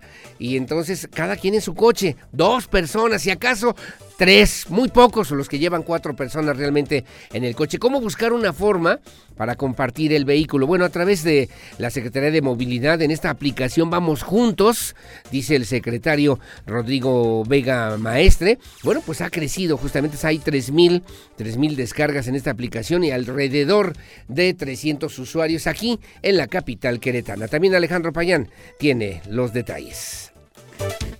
El secretario de Movilidad en la capital, Rodrigo Vega Maestre, informó que la aplicación de viajes compartidos Vamos Juntos registra poco más de 3.000 descargas y 300 usuarios, por lo que se ha vuelto una alternativa con el inicio de las obras en 5 de febrero. Sí, tenemos un incremento, eh, apenas lo, estamos revisando los números, pero sí hubo una curva ahí en, el, tema de descarga y uso de la aplicación. Y añadida a esta aplicación, ¿se buscaría, no sé, generar alguna estrategia con la iniciativa privada para incentivar por ejemplo, el uso de la bicicleta o de otros. Sí, como lo, como lo mencionamos al principio del anuncio de este programa, es, un, es, es una parte integral de un sistema de movilidad.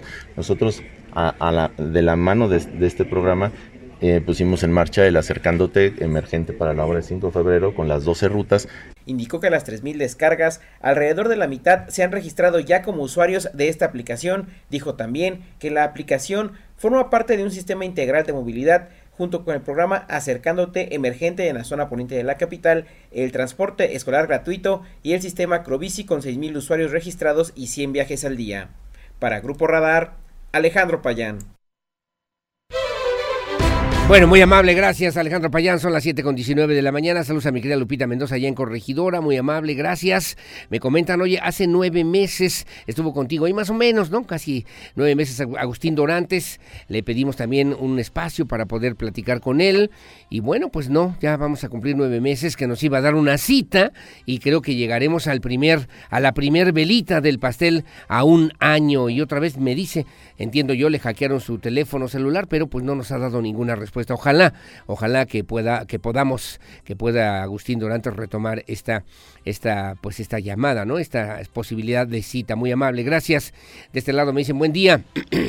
Mónica Bolaños, como cada mañana también para invitar a los queretanos a que se suben a los programas, compartamos el auto, un día sin coche, está bien, ¿eh? está bien. Hoy me toca caminar, hoy por ti, 5 de febrero, sin, sin auto es mejor. Y varios programas enfocados todos a descongestionar las vialidades saturadas con las obras que realizan los gobiernos estatal y municipal de Querétaro Corregidor en beneficio de miles de ciudadanos que a diario nos quejamos, pero que no aportamos ideas, soluciones para resolver el problema. Recordemos que las molestias son temporales, pero los beneficios son permanentes por un Querétaro sin inundaciones y con vialidades de primer nivel. Yo sí apoyo, unámonos todos. Bueno, ahí está la propuesta. Gracias, Mónica Bolaños. Buenos días y frescos días. Al fin viernes, que tenga un excelente día y estupendo fin de semana. Muy amable, gracias. Buenos días. Feliz fin de semana. Un cordial saludo para usted y su mejor equipo de la radio, me dice don Gabriel Padilla. Un abrazo, don Gabriel, que tenga buenos días y como siempre, muchas gracias. Buenos días también, felicitándolo por su noticiero, ese excelente noticiero, muy amable a usted y a su staff, que nos mantiene bien informados de lo que acontece nacional e internacionalmente, sobre todo lo que sucede en esta leal y colonial ciudad de Querétaro. Asimismo, le solicito las mañanitas con bombos y platillos para mi hija, la licenciada psicóloga, eh, psicóloga Montserrat. Me piden aquí unas mañanitas, licenciado. A ver, unas mañanitas rápidamente para Montserrat Sánchez Luna, que hoy 11-11 cumple 24 años, 24, así, ¿verdad? 24 años desde luego, de parte de su mamá Maricela, su papá Martín y sus hermanos Martín y Milton Eusebio. De antemano, mil gracias, muchas gracias y muchas felicidades, mi querida Montserrat Sánchez, que sean de muchas bendiciones para ti y para tu familia. la mañana en que vengo a saludarte. Bueno, muy amable, gracias. Antes de una pausa, gracias y buenos días a usted y a su equipo en la colonia Marqués Queretano. Hay una gran fuga de agua en la calle de Puerto Rico, frente al número 53. Ya lo reportamos a la CEA y ellos ni sus luces ni sus luces. Urge porque ya es mucha agua la que se está tirando en la colonia. Pertenece a la delegación Josefa Vergara y Hernández en Lomas de Casablanca. Me dice la señora Paz. Muy amable, gracias. Que tenga buenos días. Pasamos el reporte a la Comisión Estatal del Agua. Son las 7.22. Hago una pausa. Regreso enseguida con más. Víctor Monroy y los deportes y mucho más. Aquí en Radar News, primera emisión. Volvemos. la misma historia otra vez. La primera guerra y la segunda después. Martes de regreso hay una gran congestión ya no sé ni quién soy. Viernes, gracias a Dios es viernes. Gracias a Dios. Porque siempre estamos cerca de ti. Síguenos en nuestras redes sociales. En Facebook, Radar News Querétaro. En Instagram, arroba Radar News 1075 FM. En Twitter, arroba Radar News 1075 muy buenos días, es momento de hablar de la información deportiva en esta mañana. Mi nombre es Víctor Monroy y estas son las noticias del día de hoy.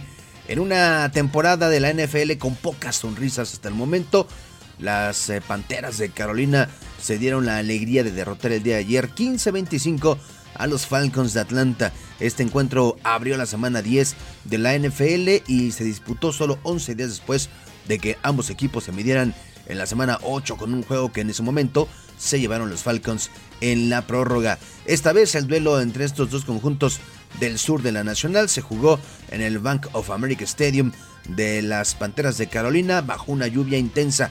Las Panteras, con tres victorias y siete derrotas, se recuperaron tras solo una victoria en sus últimos seis partidos, mientras que para los Falcons con 4-6, esta fue su tercera derrota en las últimas cuatro semanas. Y eh, estamos ya prácticamente cruzando la mitad de la campaña regular. tras la sorpresiva derrota de los Bills ante los Jets. Ahora Buffalo y Kansas City están con un récord de 6-2, seguidos muy de cerca de Baltimore con 6-3. Por el momento, esos son los tres mejores sembrados en la conferencia americana en ese orden. Tennessee es el eh, cuarto líder divisional y luego vienen los Jets. Miami le sigue Cargadores, Patriotas y Bengalíes. Cualquiera de estos nueve equipos puede terminar como primer lugar en la siembra y jugar toda la postemporada en casa. En la nacional, la cosa parece un poco más clara, ya que con Filadelfia, que sigue invicto con 8 victorias, 0 derrotas, al volante, seguido de Minnesota 7-1, Seattle 6-3, Tampa Bay 4-5, Dallas 6-2, Gigantes 6-2 y San Francisco 4-4. Así que esta semana 10 empieza a ser de las semanas fundamentales para la NFL para que los equipos que tienen posibilidad numérica puedan eh, hacerse sólidos en las cimas de sus respectivas divisiones, en las cimas de sus conferencias y bueno, pues ir, ir eh, asegurando, amarrando su lugar para la postemporada. En tanto que para otros, bueno, pues serán las eh, jornadas necesarias para poder buscar aferrarse lo más que se puedan a la clasificación. Así que para este domingo, los halcones marinos de Seattle en contra de Bucaneros, Vikingos Bills, Leones de Detroit ante los Osos de Chicago, Broncos Titanes, Jaguares Jefes, Cafés de Cleveland Delfines, Tejanos Gigantes, Santos ante los Steelers, Colts Raiders, eh, los Vaqueros de Dallas ante los Empacadores. Buen duelo este, ¿eh? además una tradicional rivalidad en la NFL, los Cardenales ante los Rams y Cargadores en contra de los 49 en los partidos de domingo. Y el lunes cierra esta semana número 10 con el duelo entre Commanders y las Águilas. En más información, el Mundial de la Fórmula 1 va tocando a su fin. El Gran Premio de Brasil que se disputa este fin de semana es la penúltima cita de la temporada 2022, aunque ya está todo decidido. Este Gran Premio en Interlagos será testigo del último sprint del año. Ese tipo de formato se ha aplicado en tres circuitos, fue en Imola, en Red Bull Ring y en Interlagos.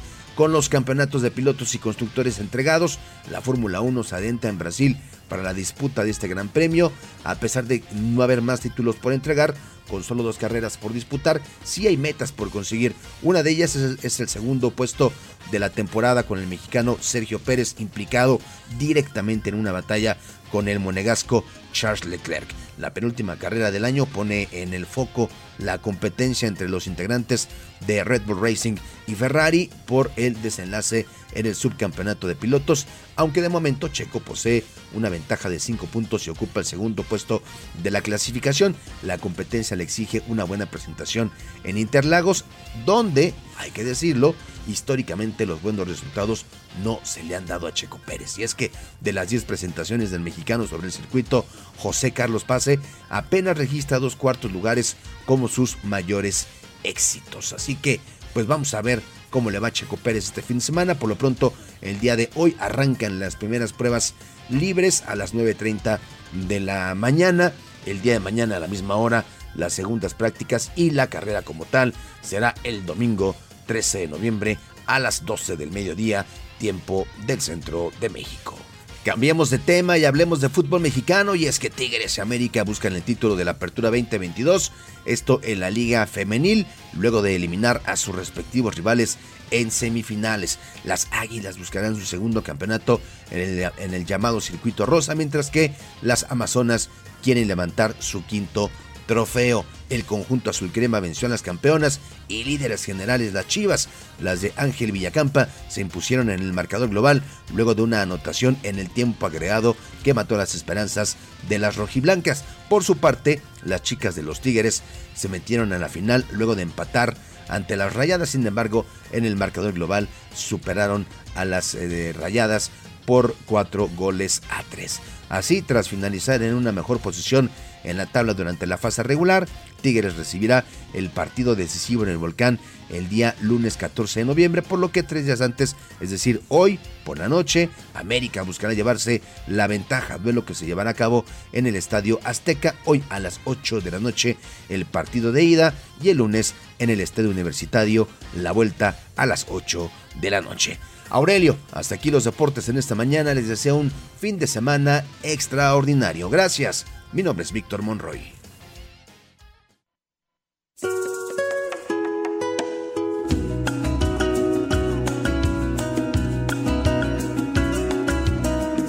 Bueno, gracias, mi querido Víctor Monroy. Un abrazo, saludos y gracias también.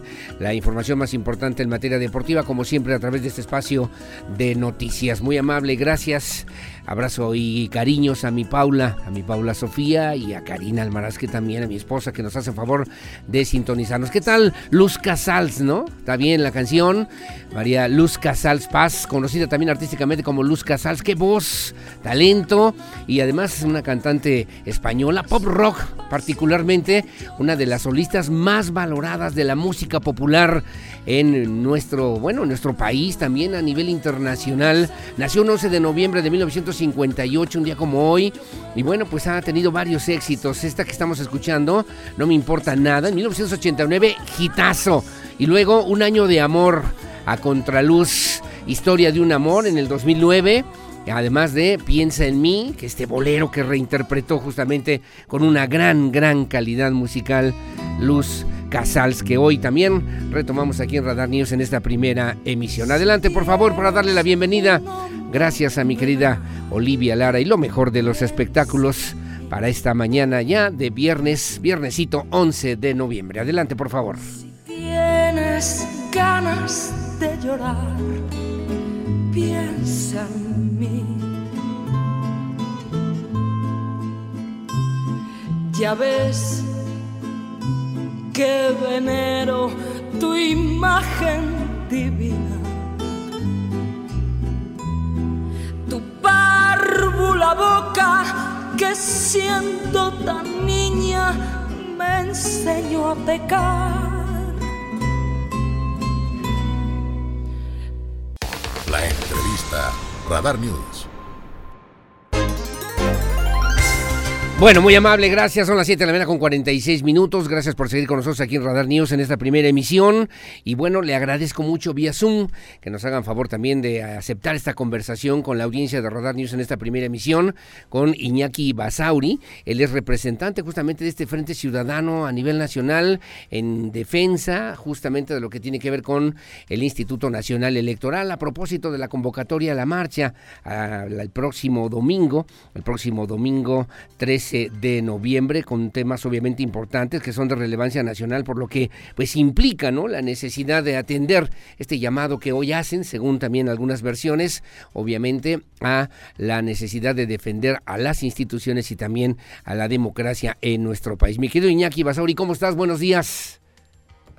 Elio, buenos días a ti y a tu auditorio. Muchísimas gracias por este espacio. Al contrario, gracias por aceptar esta conversación con nuestros amigos de la audiencia de Radar News en esta primera emisión. Hay una convocatoria a nivel nacional, entiendo que van a participar incluso representantes de diferentes organizaciones sociales, organizaciones civiles, no gubernamentales, con un objetivo muy claro y muy puntual. ¿Cuál es, de qué se trata y cómo es que se va generando esta convocatoria después de que el presidente Andrés Manuel López Obrador durante cuatro días, hoy esperaremos en la conferencia mañanera a ver qué referencia hará justamente de esta iniciativa, de esta convocatoria para que los ciudadanos se puedan reunir en varias ciudades de la República Mexicana este próximo domingo 13 de noviembre, mi querido Iñaki.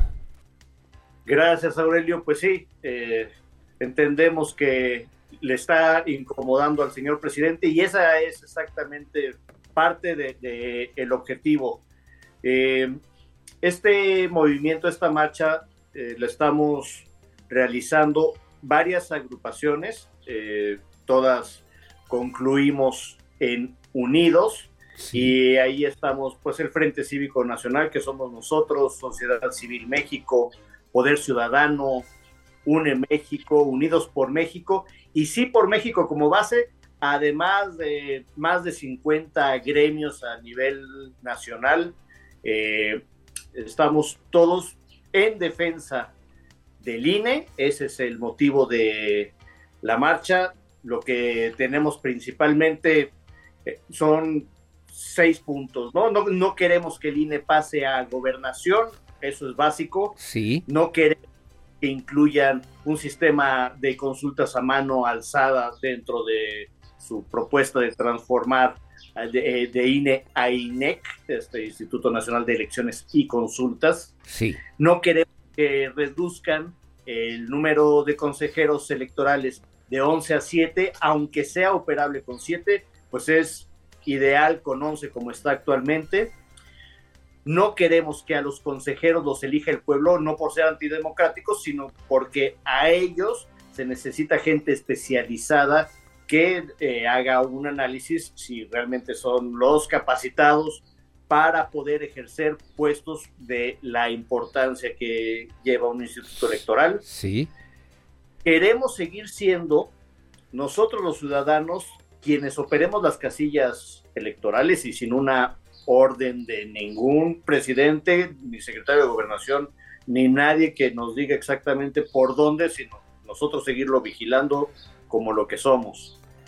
Queremos que cualquier cambio en las leyes electorales, pues de preferencia, si, o sea, si llegan a hacer cambios eh, próximamente, que entren en vigor hasta 2025 para que no se presten malas interpretaciones y queremos conservar las conquistas democráticas de México de los últimos 30 años. Básicamente, ese es el objetivo de esta marcha.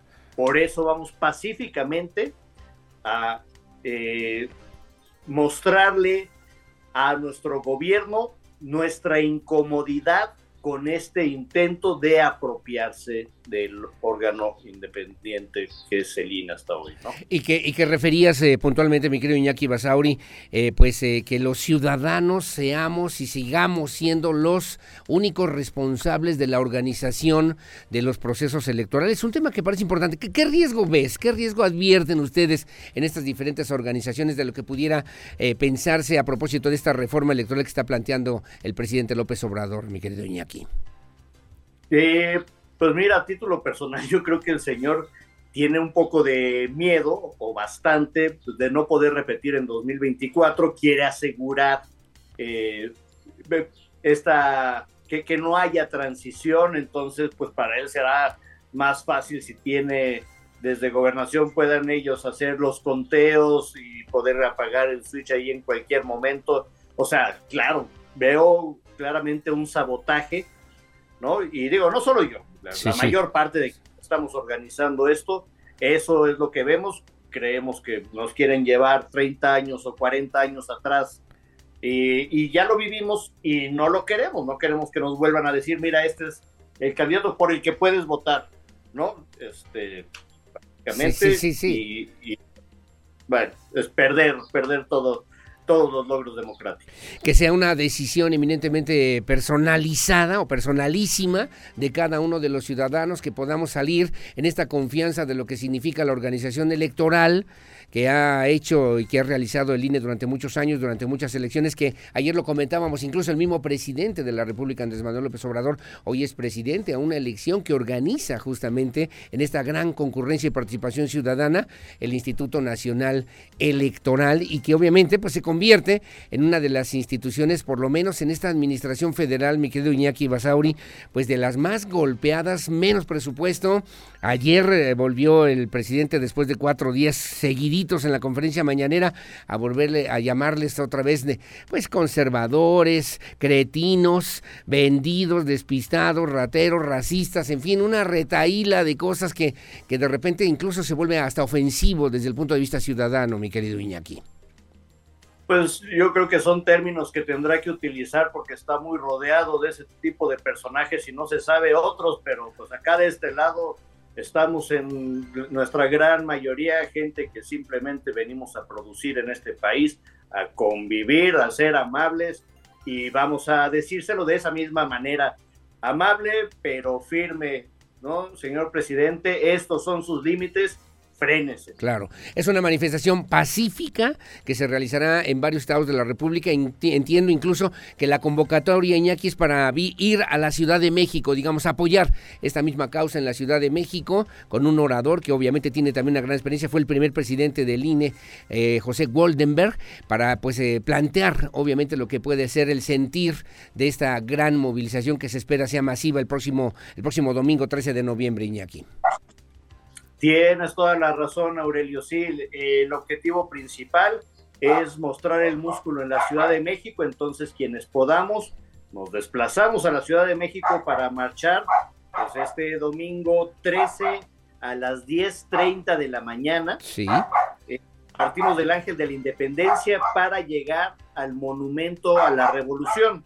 Sí. Y eh, quienes nos quedamos en nuestras ciudades que por cualquier motivo somos suficientes y no podemos desplazarnos a la Ciudad de México.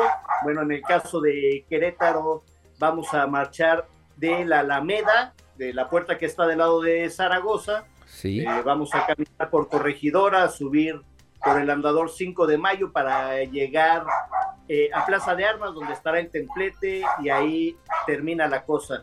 Venimos, o Sí. sea, ya hay confirmadas más de 38 sedes a nivel nacional y más allá de las fronteras está la ciudad de Los Ángeles y también en Barcelona, en el Consulado de México en Barcelona. Sí. Eh, déjame acuerdo si es el consulado o la, o la embajada eh, eh, de México en Barcelona, no, no- no estoy, creo que es consulado allá. Correcto. Eh, pero eh, la cosa está, ha, ha agarrado un volumen muy importante, entonces estamos muy contentos, queremos que se siga sumando gente de todos lados, de todos los partidos, toda la gente que aún siendo obradoristas votaron por ellos Sí, y sí. saben que lo hicieron a través de este sistema del INE. Claro, bienvenidos pacíficamente a demostrarle al presidente que queremos seguir teniendo ese sistema. tenemos ese sistema y que obviamente, pues eh, sobre todo en este tema nos implica la necesidad de que mantengamos este esquema y esta participación ciudadana que sin duda alguna resulta fundamental. Me están preguntando, ¿habrá camiones, habrá viajes así organizados para que vayan en grupos hacia la Ciudad de México? ¿Es un traslado individual, personal? ¿Cómo lo están pensando, mi querido Iñaki? Mira, en general cada quien lo resuelve por sus propios medios, pero sí hay eh, unos camiones, afortunadamente, algún grupo principalmente liderado por jóvenes aquí en Querétaro, Sí. ya organizaron unos camiones y, y quien lo necesite nos puede contactar, eh, a- a- me, me dirás de qué manera dejar nuestra información para eh, que puedan tener acceso a estos autobuses.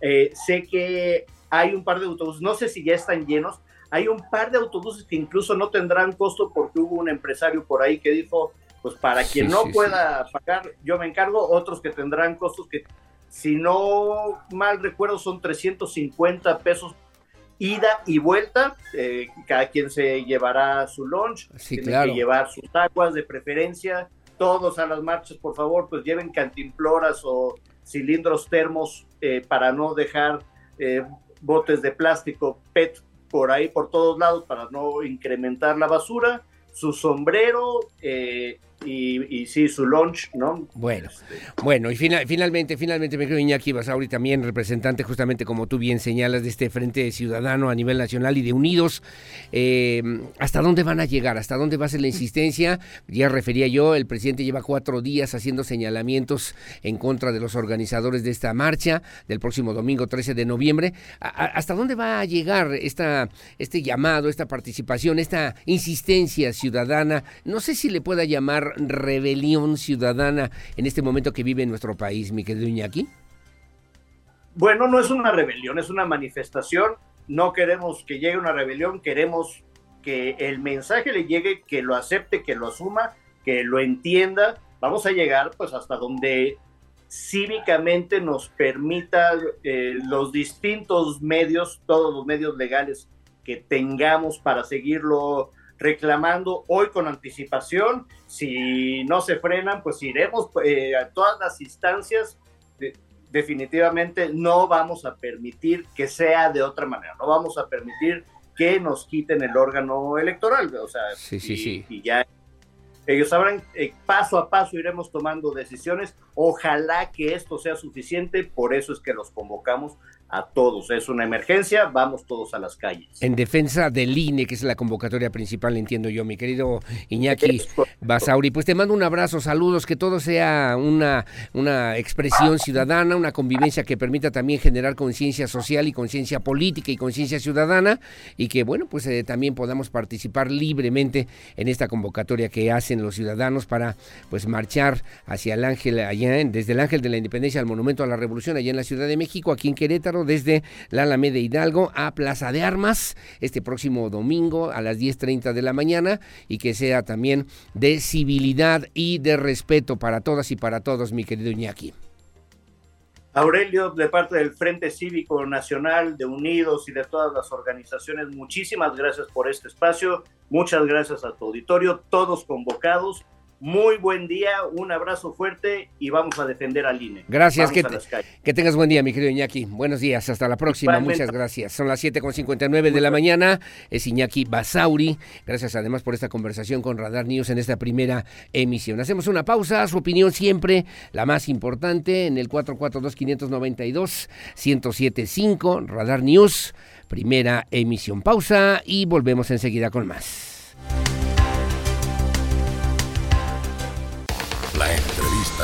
Radar News.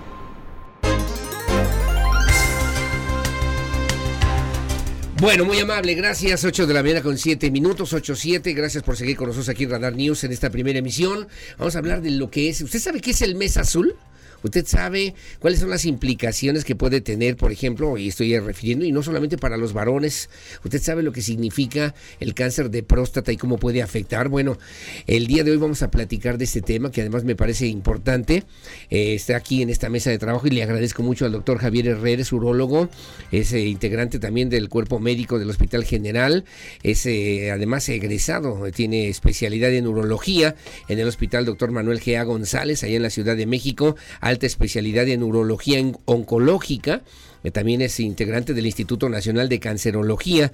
Desde el 2019 se desempeña como urólogo del Hospital General de Querétaro y en su consultorio también, obviamente, en una actividad privada profesional. Gracias, doctor, por estar con nosotros. ¿Cómo está? Buenos días. Hola, buenos días. Gracias por la invitación y buenos días a toda la audiencia. Hablamos del mes rosa, el mes de octubre, el cáncer de mama, cáncer de cervicouterino, en fin, cáncer o cánceres que afectan eh, particularmente a las mujeres, doctor. Y poco hablamos del cáncer que afecta a los hombres. Sí, efectivamente, tiene mucho mucho tiempo lo del mes rosa. El mes azul es algo reciente, noviembre. Noviembre le, le, comentamos así. Es el mes de salud masculina. Entender que también la detección oportuna de enfermedades que pueden acabar con la vida o la calidad de vida del hombre es muy importante, ¿no? Principalmente, sobre todo, cáncer de próstata y cáncer testicular, ¿no? Cáncer de próstata, cáncer testicular, ¿comunes? ¿Son frecuentes? ¿Son recurrentes? ¿Llegan a la muerte, doctor? Sí, claro. Eh, el cáncer de próstata es el, cáncer más común del mundo y en México no se diga, ¿no? Hay una estadística en 2020, en México hubo 26 mil casos nuevos de cáncer de próstata y prácticamente más de 7.500 muertos en 2020 por, por cáncer de próstata. Estamos hablando de que 20, casi 20 hombres al día mueren por esta enfermedad. En el caso de cáncer testicular es menos común, es, eh, lo vemos más en, en los pacientes entre 15 y 35 años. Y bueno, por ahí está entre la sexta, octava causa de, de, cáncer en, en, hombres, pero también es importante pues checarse los testículos. Claro, claro. A nivel internacional, ¿cómo anda nuestro país? ¿Cómo anda México en el cáncer de próstata? En el cáncer de próstata, bueno, en otros países es más eh, prevalente o causa mayor mortalidad del, de pulmón, pero en México próstata en hombres es eh, de mayor mortalidad. Y el problema mucho en el caso de México es una detección retardada. O sea, 40%, o sea, 4 de 10 pacientes que se diagnostican con cáncer de próstata ya tiene un cáncer avanzado. Lo hicieron tarde. Exacto. Y lo hicieron porque no sabían, lo hicieron porque no sintieron nada, lo hicieron porque no pensamos que podíamos tenerlo. Primero tenemos un problema aquí de, pues sí, de desconocimiento del tema, ¿no? Otra de que hay tabús o miedos del chequeo. El hombre es más difícil que vaya a su chequeo, ¿no? Eh, de su próstata. Y por último también, el problema con cáncer de próstata es que muchas veces no da síntomas. El inicio de la enfermedad puedes tener el tumor ya en la próstata y no tener ningún síntoma, ningún problema para orinar, ningún problema en tu función sexual y empezar ahí con el, con el, el padecimiento. Inclusive ya cuando el, tumor crece es cuando empieza a haber ya más sintomatologías como problemas para orinar, dificultad en el chorro, que empiezas a ir más seguido al baño, que te pares en la noche. O sea, son datos de alarma, sangre en orina no se diga, que son datos de alarma que hay que tomar en cuenta y acudir rápido al orólogo. Pero por eso la cultura de enseñar al hombre después de los 40, 45 años al chequeo de su próstata, aunque no tenga ningún síntoma, es muy importante para la detección oportuna.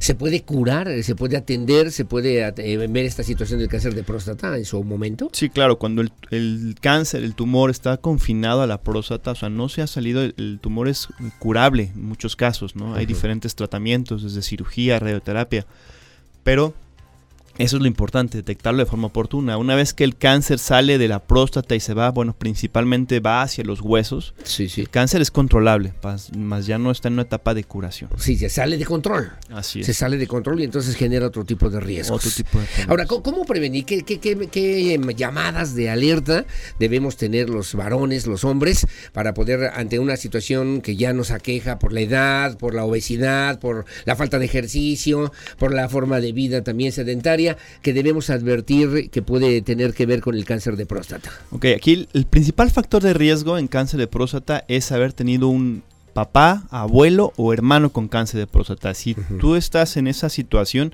es muy importante el chequeo ya rápido después de los 40 años con eh, médico capacitado que realice la, revisión de tu próstata y la medición de algo que se llama antígeno prostático específico.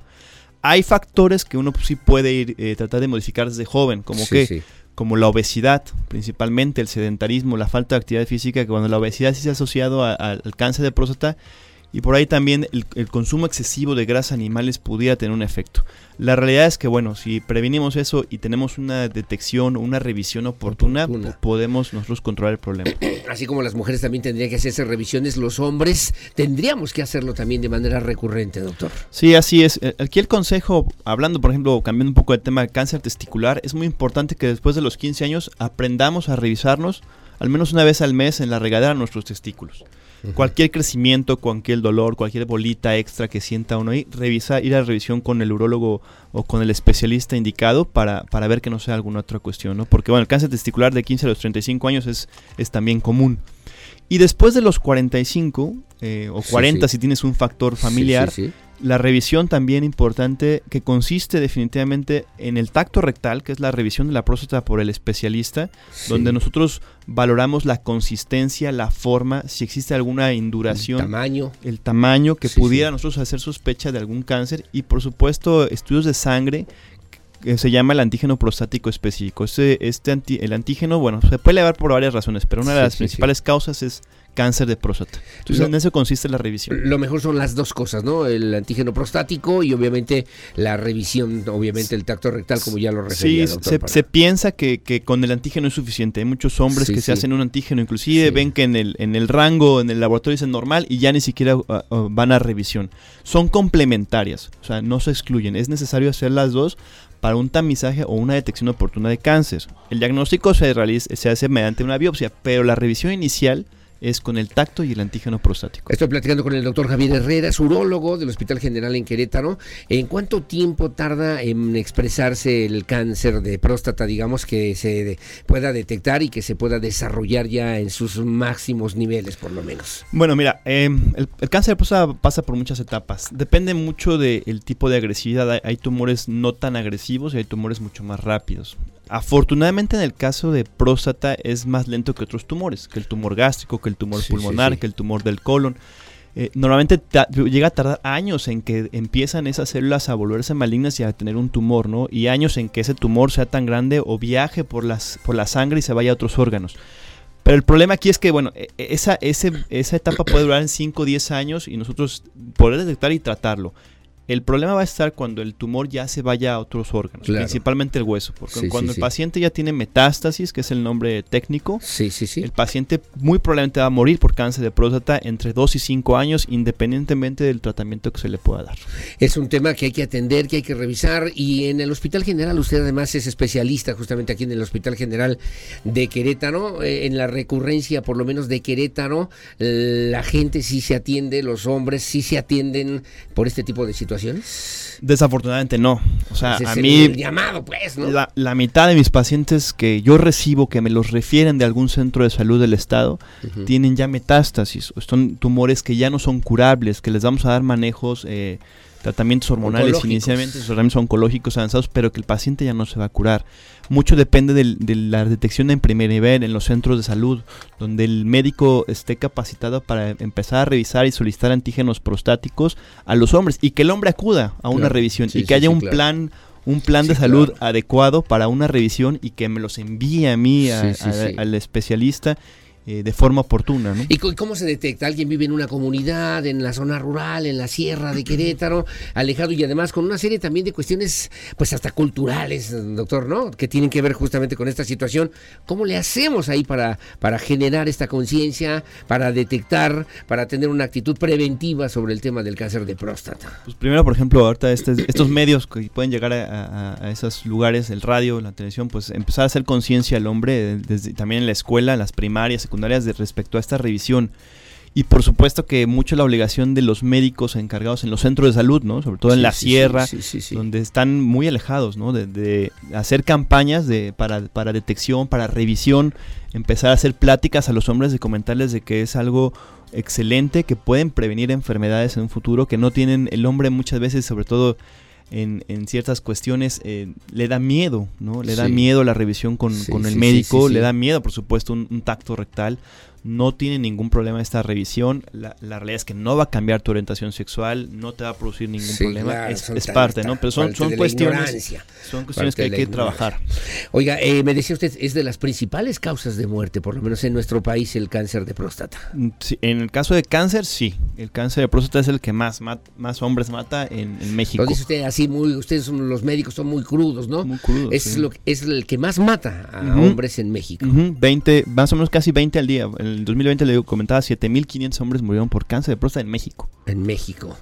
Y obviamente pues es una situación desde el punto de vista de la salud pública, hay campañas específicas, hay presupuestos, hay recursos, hay atención a este tipo de problemáticas o nos las vamos llevando así como nos va dando idea de repente. O sea, sí existen lineamientos respecto a todo esto en el sistema de salud, normas oficiales, la realidad es que falta, falta mucho por hacer, falta mucho, muy similar a lo que se hace en en la mujer con mama y cáncer cervicuterino, nosotros tenemos que alcanzar esa promoción de esa revisión. Estamos muy lejos eh, desde un punto de vista en las campañas de detección oportuna de enfermedades del hombre, principalmente cáncer de próstata. Entonces es donde se tiene que trabajar mucho, porque no, no, no está muy bien expuesto esta, esta situación. No lo conocemos, no lo comprendemos, hemos sido ignorantes socialmente hablando. Oiga, que, que si se puede tener cáncer testicular después de los 50, 55 años. Sí, es mucho menos frecuente, son tumores menos agresivos, pero sí se puede tener cáncer testicular, también hay que revisarse.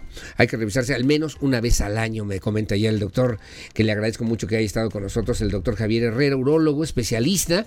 ¿Cómo le hacemos? ¿A dónde hay que acudir? ¿Alguien tiene algún padecimiento en el ISTE, en el Seguro Social? En el Hospital General, ¿cómo y por dónde?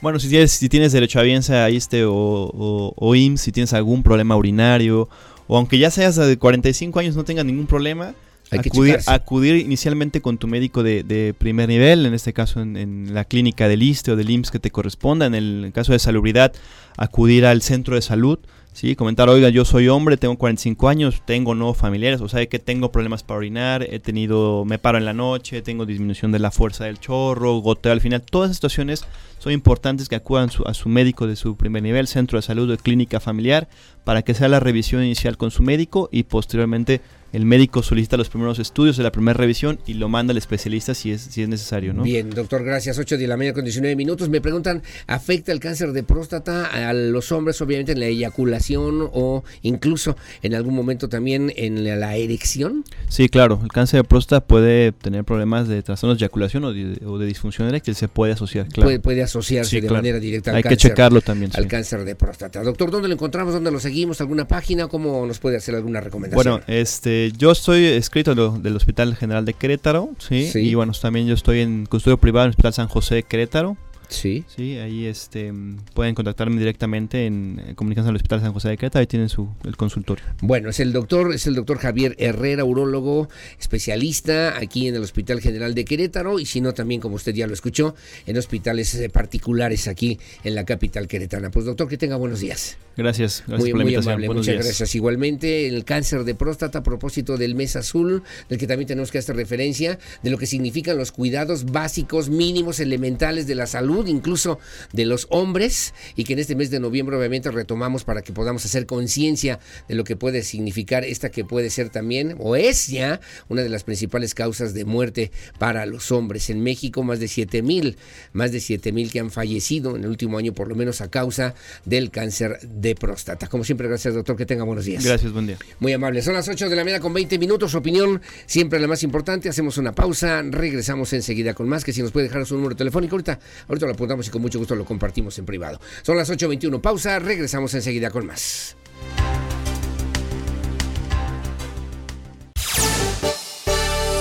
Bueno, muy amable, gracias. Las 8 de la mañana con 27 minutos, 8.27, luego del reciente accidente en esta misma semana en la carretera 57 frente al Estadio Corregidora. Bueno, pues el alcalde de Querétaro, Luis Nava, estimó que a finales de este año estarán trabajando ya con cuatro unidades municipales para aplicar el reglamento y establecer controles de velocidad, sobre todo en ambas direcciones sobre la carretera México-Querétaro, este tramo que de algún modo le corresponde, le toca al municipio de Querétaro. También dijo que se busca habilitar una rampa, una rampa de frenado de emergencia, una vez que la Secretaría de Comunicaciones y Transportes valide este proyecto que presentó en tiempo y forma el gobierno municipal de Querétaro. Alejandro Payán con los detalles. Tras el reciente accidente registrado en la carretera federal 57 frente al estadio Corregidora, el alcalde Luis Nava estimó que a finales de año trabajarán con cuatro unidades municipales para aplicar el reglamento y establecer controles de velocidad en ambas direcciones. También se busca habilitar una rampa de frenado de emergencia una vez que la Secretaría de Comunicaciones y Transportes valide este proyecto. Comentarles, estamos evaluando el dónde poder poner una rampa de frenado, que dado estos accidentes, eh, es necesario buscar una ubicación para tener esta infraestructura y que este, los vehículos que vienen, que por cualquier situación se hayan quedado sin frenos, etcétera, pues tengan también donde este, poder realizar el frenado. Todos estos proyectos tienen que pasar por la validación de la SCT. Por eso todavía no podríamos darles como una fecha específica, pero ya los estamos presupuestando para el ejercicio del 2023. Entonces se están desarrollando los proyectos, se está considerando el presupuesto para que una vez que la SCT nos valide y nos autorice, podamos llevar a cabo eh, pero estas acciones. Pero el plan integral de trabajo ya se está elaborando y lo que podamos ir ejecutando de una vez, vamos a ir avanzando. Indicó que estos proyectos tienen que ser aprobados y validados por la SCT, por lo que se tienen presupuestados para el ejercicio de 2023. Estimó también que la Secretaría de Movilidad prepara un presupuesto de 30 millones de pesos de inversión para la carretera 57 con la adquisición de cuatro unidades nuevas para ubicarlas tanto al inicio como al final de este tramo carretero. Para Grupo Radar, Alejandro Payán.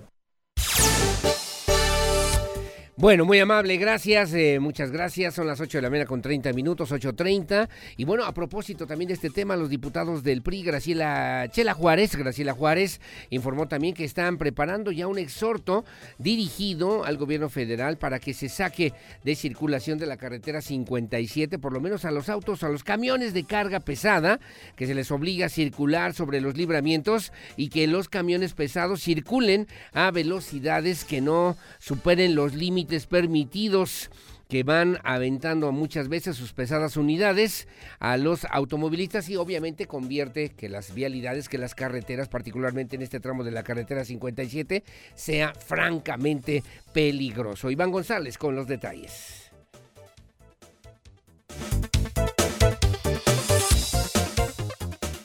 La diputada y coordinadora de los legisladores locales del PRI, Graciela Juárez, informó que están preparando un exhorto dirigido al gobierno federal para que ponga atención a la carretera federal 57 y se saque de circulación de esta vía los autos de carga pesada para que se les obligue a circular sobre los libramientos y se tenga una planeación para la ejecución de obras y el mantenimiento vial, evitando que durante todo el año se tengan obras que nunca terminan platicábamos eh, los compañeros, el diputado Juan Guevara y tu servidora, de poder hacer algún exhorto a gobierno federal, porque la verdad es que en efecto esta carretera es la carretera de la muerte. ¿eh? De verdad es algo que tiene que buscarse la solución. Muchos, muchos este, conductores, muchos automovilistas han sufrido ahí accidentes y muchos han muerto.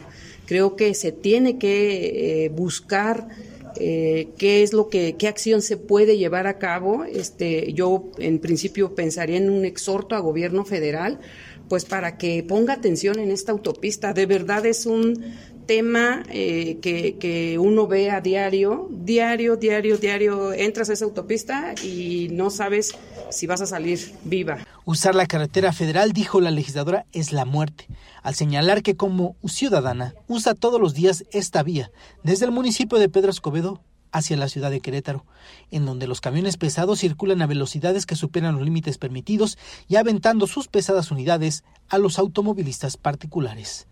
Para Grupo Radar, Iván González. Bueno, muy amable, gracias. Eh, como siempre, son las 8 de la mañana con 32 minutos de este mismo tema que también me parece importante, hay que referir. Lo hacía el coordinador municipal de protección civil, Francisco Ramírez Santana. Bueno, pues señaló, informó que en lo que va del 2022, imagínese usted nada más, se han atendido 47 incidentes viales en el tramo carretero, aquí en lo que comprende justamente esta zona de la carretera 57 y que atraviesa el municipio de Querétaro también. Precisó que estos incidentes viales van desde choques volcaduras, personas atropelladas, hasta intentos de suicidio que ocurren en este tramo carretero. Así lo refirió Alejandro Payán. Alejandro Payán, mi compañero reportero, tiene los detalles. Durante el 2022, la Unidad Municipal de Protección Civil de la capital ha atendido 47 incidentes en el tramo carretero de la autopista 57, que atraviesa por todo el municipio de Querétaro informó el titular de la dependencia Francisco Ramírez Santana. Estos incidentes van desde choques, volcaduras, personas atropelladas hasta un intento de suicidio. En lo que va del año hemos atendido 47 incidentes en ese tramo carretero. Sin embargo, estos 47 incidentes, como bien lo hemos comentado, atienden al catálogo nacional de incidentes del 911. Por ejemplo, les comparto que dentro de estos 47 está desglosado accidentes con motocicleta, accidentes de vehículo motor con lesionados, accidentes múltiples, accidentes de vehículos con pasajeros, eh, fracturas o traumas en extremidades. Esto atendiendo al propio catálogo tiene que ver con atropellamientos, con accidentes en motocicleta, con eh, accidentes vehiculares múltiples de vehículos de pasajeros, volcaduras o en sus diferentes modalidades indicó que en el tramo que abarca desde la Fiscalía a 5 de febrero en ambos cuerpos, cuenta con este reporte en cuanto a incidentes en la zona, aunque no es la totalidad de accidentes que se pueden registrar sobre este tramo carretero. Para Grupo Radar, Alejandro Payán. Bueno, muy amable, gracias. Las 8 de la mañana con 35 minutos, 8.35.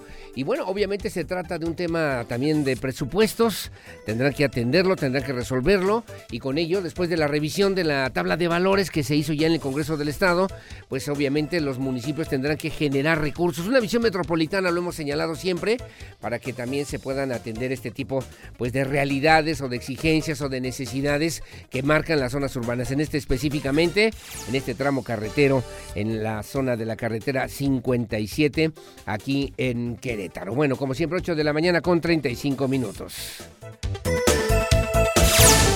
Voy a comentarios rápidamente, muy amable, gracias, buenos días. Llamar la civilidad entre la población está bien y si la hay, sin embargo, el secretario de movilidad debería colocar auxiliares, auxiliares viales para coordinar el desfogue en los cuellos de botella en, en muchísima la afluencia de carros y se requiere también de la coordinación de algunos elementos y que sobre todo también pues sepan hacer su trabajo, su esfuerzo. Debieron haber previsto este caos y haber tenido un plan, no solamente atenerse a la población, me dice don Jorge Vázquez. Gracias, excelente día. Aurelio y Radar Noticias, un día muy agradable saliendo a tiempo y en compañía de la primera de la primera emoción, también como siempre al 100%. Saludos, arquitecto Carlos Ortiz, muy amable, gracias. Aquí Carlos Ortiz me dice, yo dije arquitecto, aquí Carlos Ortiz. Buen día. Urge señaléticas en todas las vialidades, por favor, este tráfico está peligroso, insoportable. Diario accidentes por la imprudencia y el no querer ceder el paso uno a uno.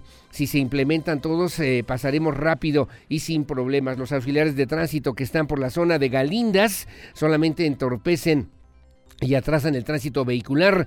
Mínimo, pongan personal preparado, por favor. Soy Laura Guadalupe Cerda Blanco. Muchas gracias. Ojalá puedan, puedan atender mi sugerencia. Paso el reporte con mucho gusto y paso el comentario. Buenos días, nuevamente les saludo. Reporto la calle de prolongación Pino Suárez en la colonia Ejido Modelo, que está para llorar. Hoyos por todos lados, charcos también por las fugas de agua. Pedimos su apoyo para reportar a las autoridades y que las reparen, pues hay zonas donde ya no se puede ni pasar con el vehículo 1 y muchos se suben a la banqueta para librar los baches. Soy Jesús Zacatenco y le escucho todos los días. Muy amable, don Jesús, que tenga buenos días. Gracias. Buenos días. Con este tráfico es conveniente revisar las ciclopistas. Ejemplo, en el circuito Álamos no hay ciclistas y nos quitan dos carriles, pues un carril para ciclistas, el otro carril para que se estacionen los carros. Dejan un carril para circular. Entonces, ¿cuáles vías alternas? Eso pasa en muchas calles o prohíben que las personas se puedan estacionar en las calles donde hay ciclopistas. Ese es un tema interesante, ¿eh? Y los autos se estacionen en las colonias, pero los colonos pintan las guarniciones de amarillo para que nadie se estacione. O sea, cero empatía de la ciudadanía y del gobierno. Pongámonos las pilas todos y despejemos la ciudad, cuando menos mientras se terminan las obras. Yo no uso el coche para que podamos también, obviamente, pues corresponder, ¿no? Ser corresponsables de lo que tenemos que hacer como sociedad ante lo que estamos viviendo. Bueno, gracias. Soy Ernesto Rodríguez de San Isidro, Juriquilla. Yo sí voy a la marcha, yo defiendo al INE, 13 de noviembre, Ángel de la Independencia, 10.30 de la mañana, ya en la Ciudad de México. Gracias, gracias, don Ernesto Rodríguez, que tenga buenos días, un saludo. De verdad queremos apoyar al INE, donde hay personas que ganan millones mientras hay otras personas que no tienen para comer.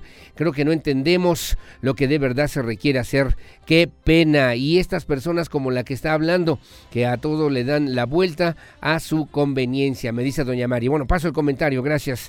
Gracias, doña Mari. Que tenga buen día. Por favor, señores, pónganse a protestar y a defender la seguridad, la educación, la salud, que mejoren, que eso sí urge, no esas cosas que en verdad, quién sabe qué intereses cuiden o persigan, que modifiquen lo que tengan que cambiar, si tanto alegato para mejorar. Claro, ese señor Córdoba, se está hablando de Lorenzo Córdoba, ¿por qué no quiere ceder el puesto? Puras discusiones absurdas. En fin, me dice también, no digo que no tenga ninguna importancia, pero pero están matando miles de personas, feminicidios, ejecuciones, secuestros, tráfico, explotación sexual. Por eh, favor, avísenle a estos señores también y al gobierno. Muy amable, gracias. Paso el comentario, de verdad muy amable por su confianza. Bueno, también me dice, si no, pregúntenle en Guanajuato porque todavía no quieren que la Guardia Nacional la apoye, ni qué decirle a este señor gobernador con su cochinero que tiene y que ha permitido allá en Guanajuato. Me dice don Juan Luis Rodríguez del Ejido Modelo. Paso el reporte con todo gusto y como siempre también con todo respeto. Don Aurelio, sigo, seguiré insistiendo en que hoy en que hoy en la avenida 5 de febrero y Bernardo Quintana se construya ya el segundo piso, me dice don Rafael Valleza. Bueno, Está bien, don Rafael, le mando saludos, ¿eh? muchas gracias, porque no es viable, que no es eh, financiable, en fin, hay otro tipo de problemáticas que tendrán que explicar los que saben de estas cosas. No, buenos días en Ezequiel Montes de Zaragoza rumbo a Constituyentes.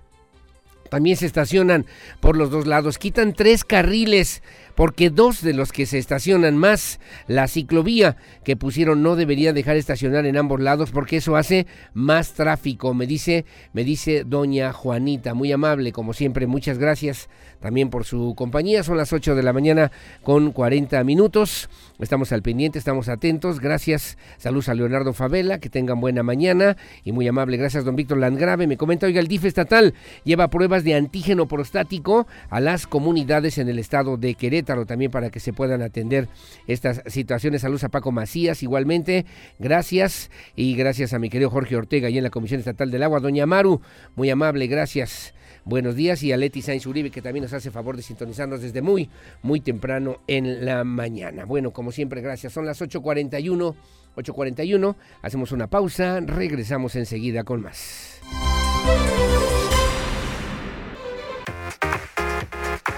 Gracias, las 8 de la mañana con 48 minutos. ¿Cómo logramos un mundo con menor desigualdad y más oportunidades? Bueno, como licenciado en Derecho del TEC Campus Querétaro, contribuirás a la cultura de la legalidad a través de un ejercicio profesional ético altamente especializado con visión internacional y responsabilidad social.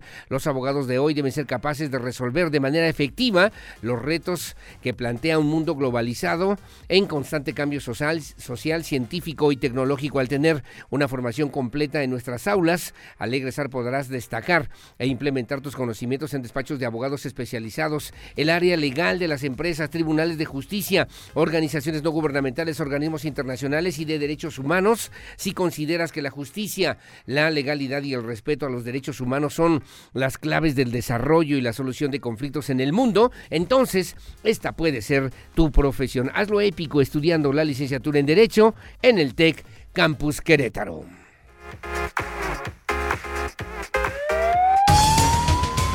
Bueno, muy amable, gracias. 8 de la mañana con 49 minutos. Antes de despedirnos el día de hoy, vamos a Guanajuato con mis compañeros de Así Sucede Guanajuato. Allá está mi compañero reportero Francisco Hernández, justamente porque le debo referir, eh, están ocurriendo en este momento incluso situaciones, situaciones eh, pues eh, complicadas. Entiendo yo que asesinaron a un policía en la zona de la comunidad de Tamayo en Guanajuato y también están de nueva cuenta, como le informamos en esta misma semana, ocurriendo incendios en diferentes puntos de la ciudad de, o del estado de Guanajuato. Mi querido Paco Hernández, te saludo con muchísimo gusto. ¿Cómo estás? Buenos días.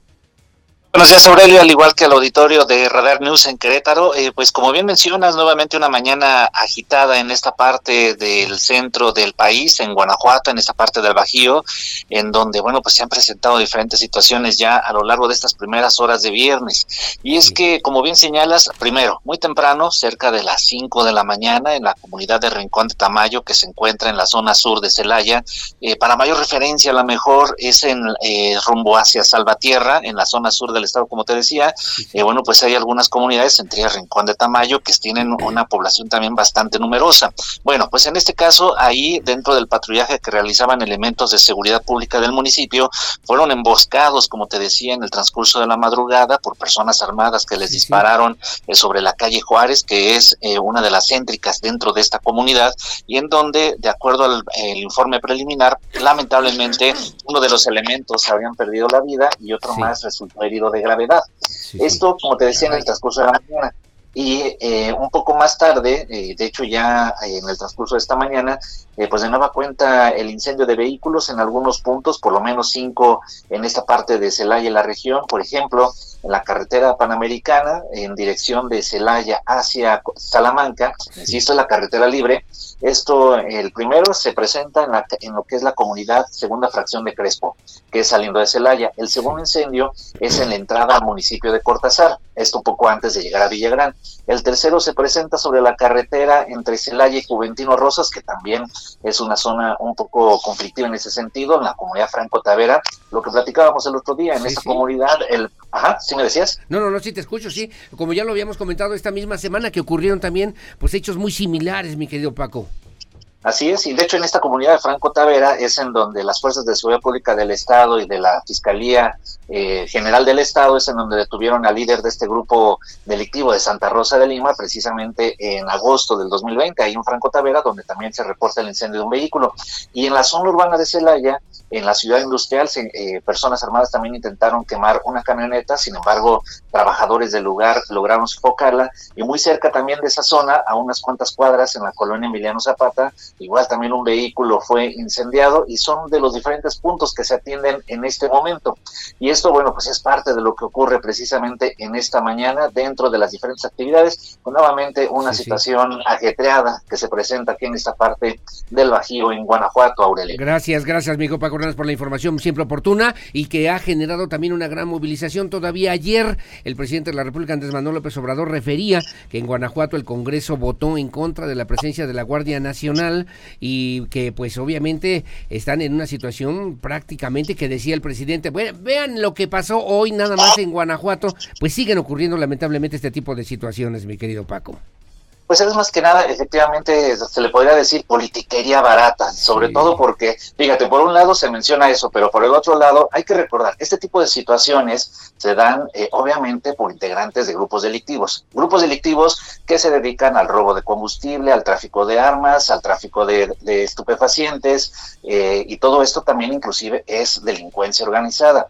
Todo ello a su vez bueno, pues es delitos federales, que los homicidios o ejecuciones o este tipo de violencia son del foro común, pero eh, organizados o realizados por personas que se dedican a actividades del delito federal. Y nada más un dato en este sentido, Aurelio. Fíjate, aquí en Guanajuato, desde enero del, del 2020, no hay delegado de la Fiscalía General de la República. Hay un encargado de despacho, que en teoría se debería de coordinar con las autoridades estatales para el, el combate, atención, investigación y prevención de delitos federales. no hay delegado desde enero del 2020 hay 46 municipios. De los 46 municipios hay solo 54 agentes de la Fiscalía General de la República para atender los 46 municipios, 6.5 millones de habitantes solamente 54 agentes federales. Bueno, pues hay la atención precisamente del gobierno federal para atender delitos federales aquí en Guanajuato.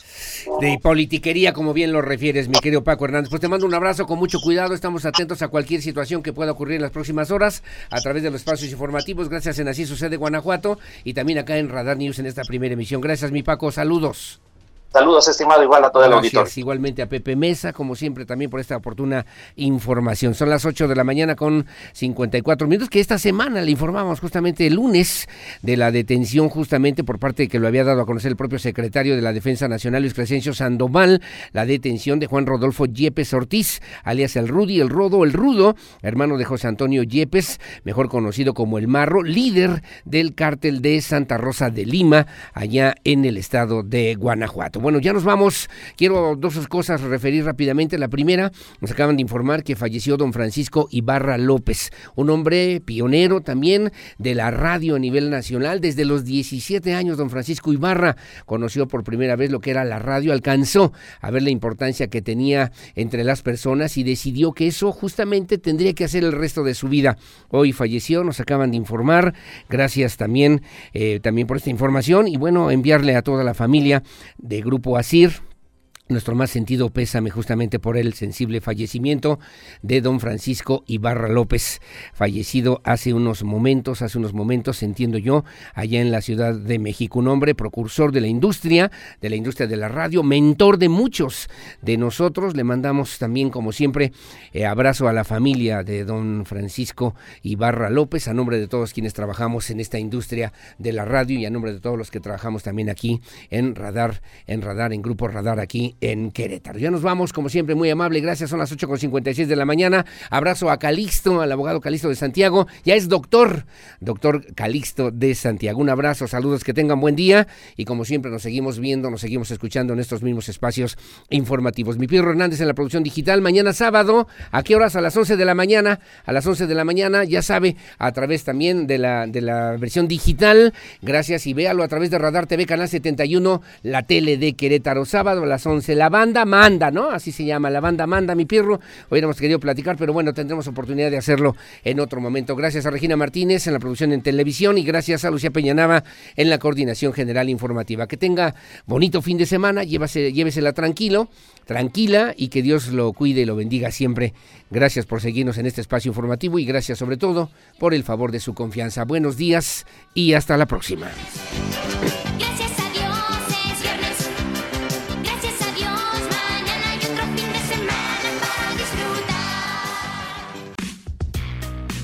Lo ves. Radar TV, Canal 71, la tele de Querétaro. Lo escuchas. Radar 107.5 FM. En transmisión simultánea. Continuamos.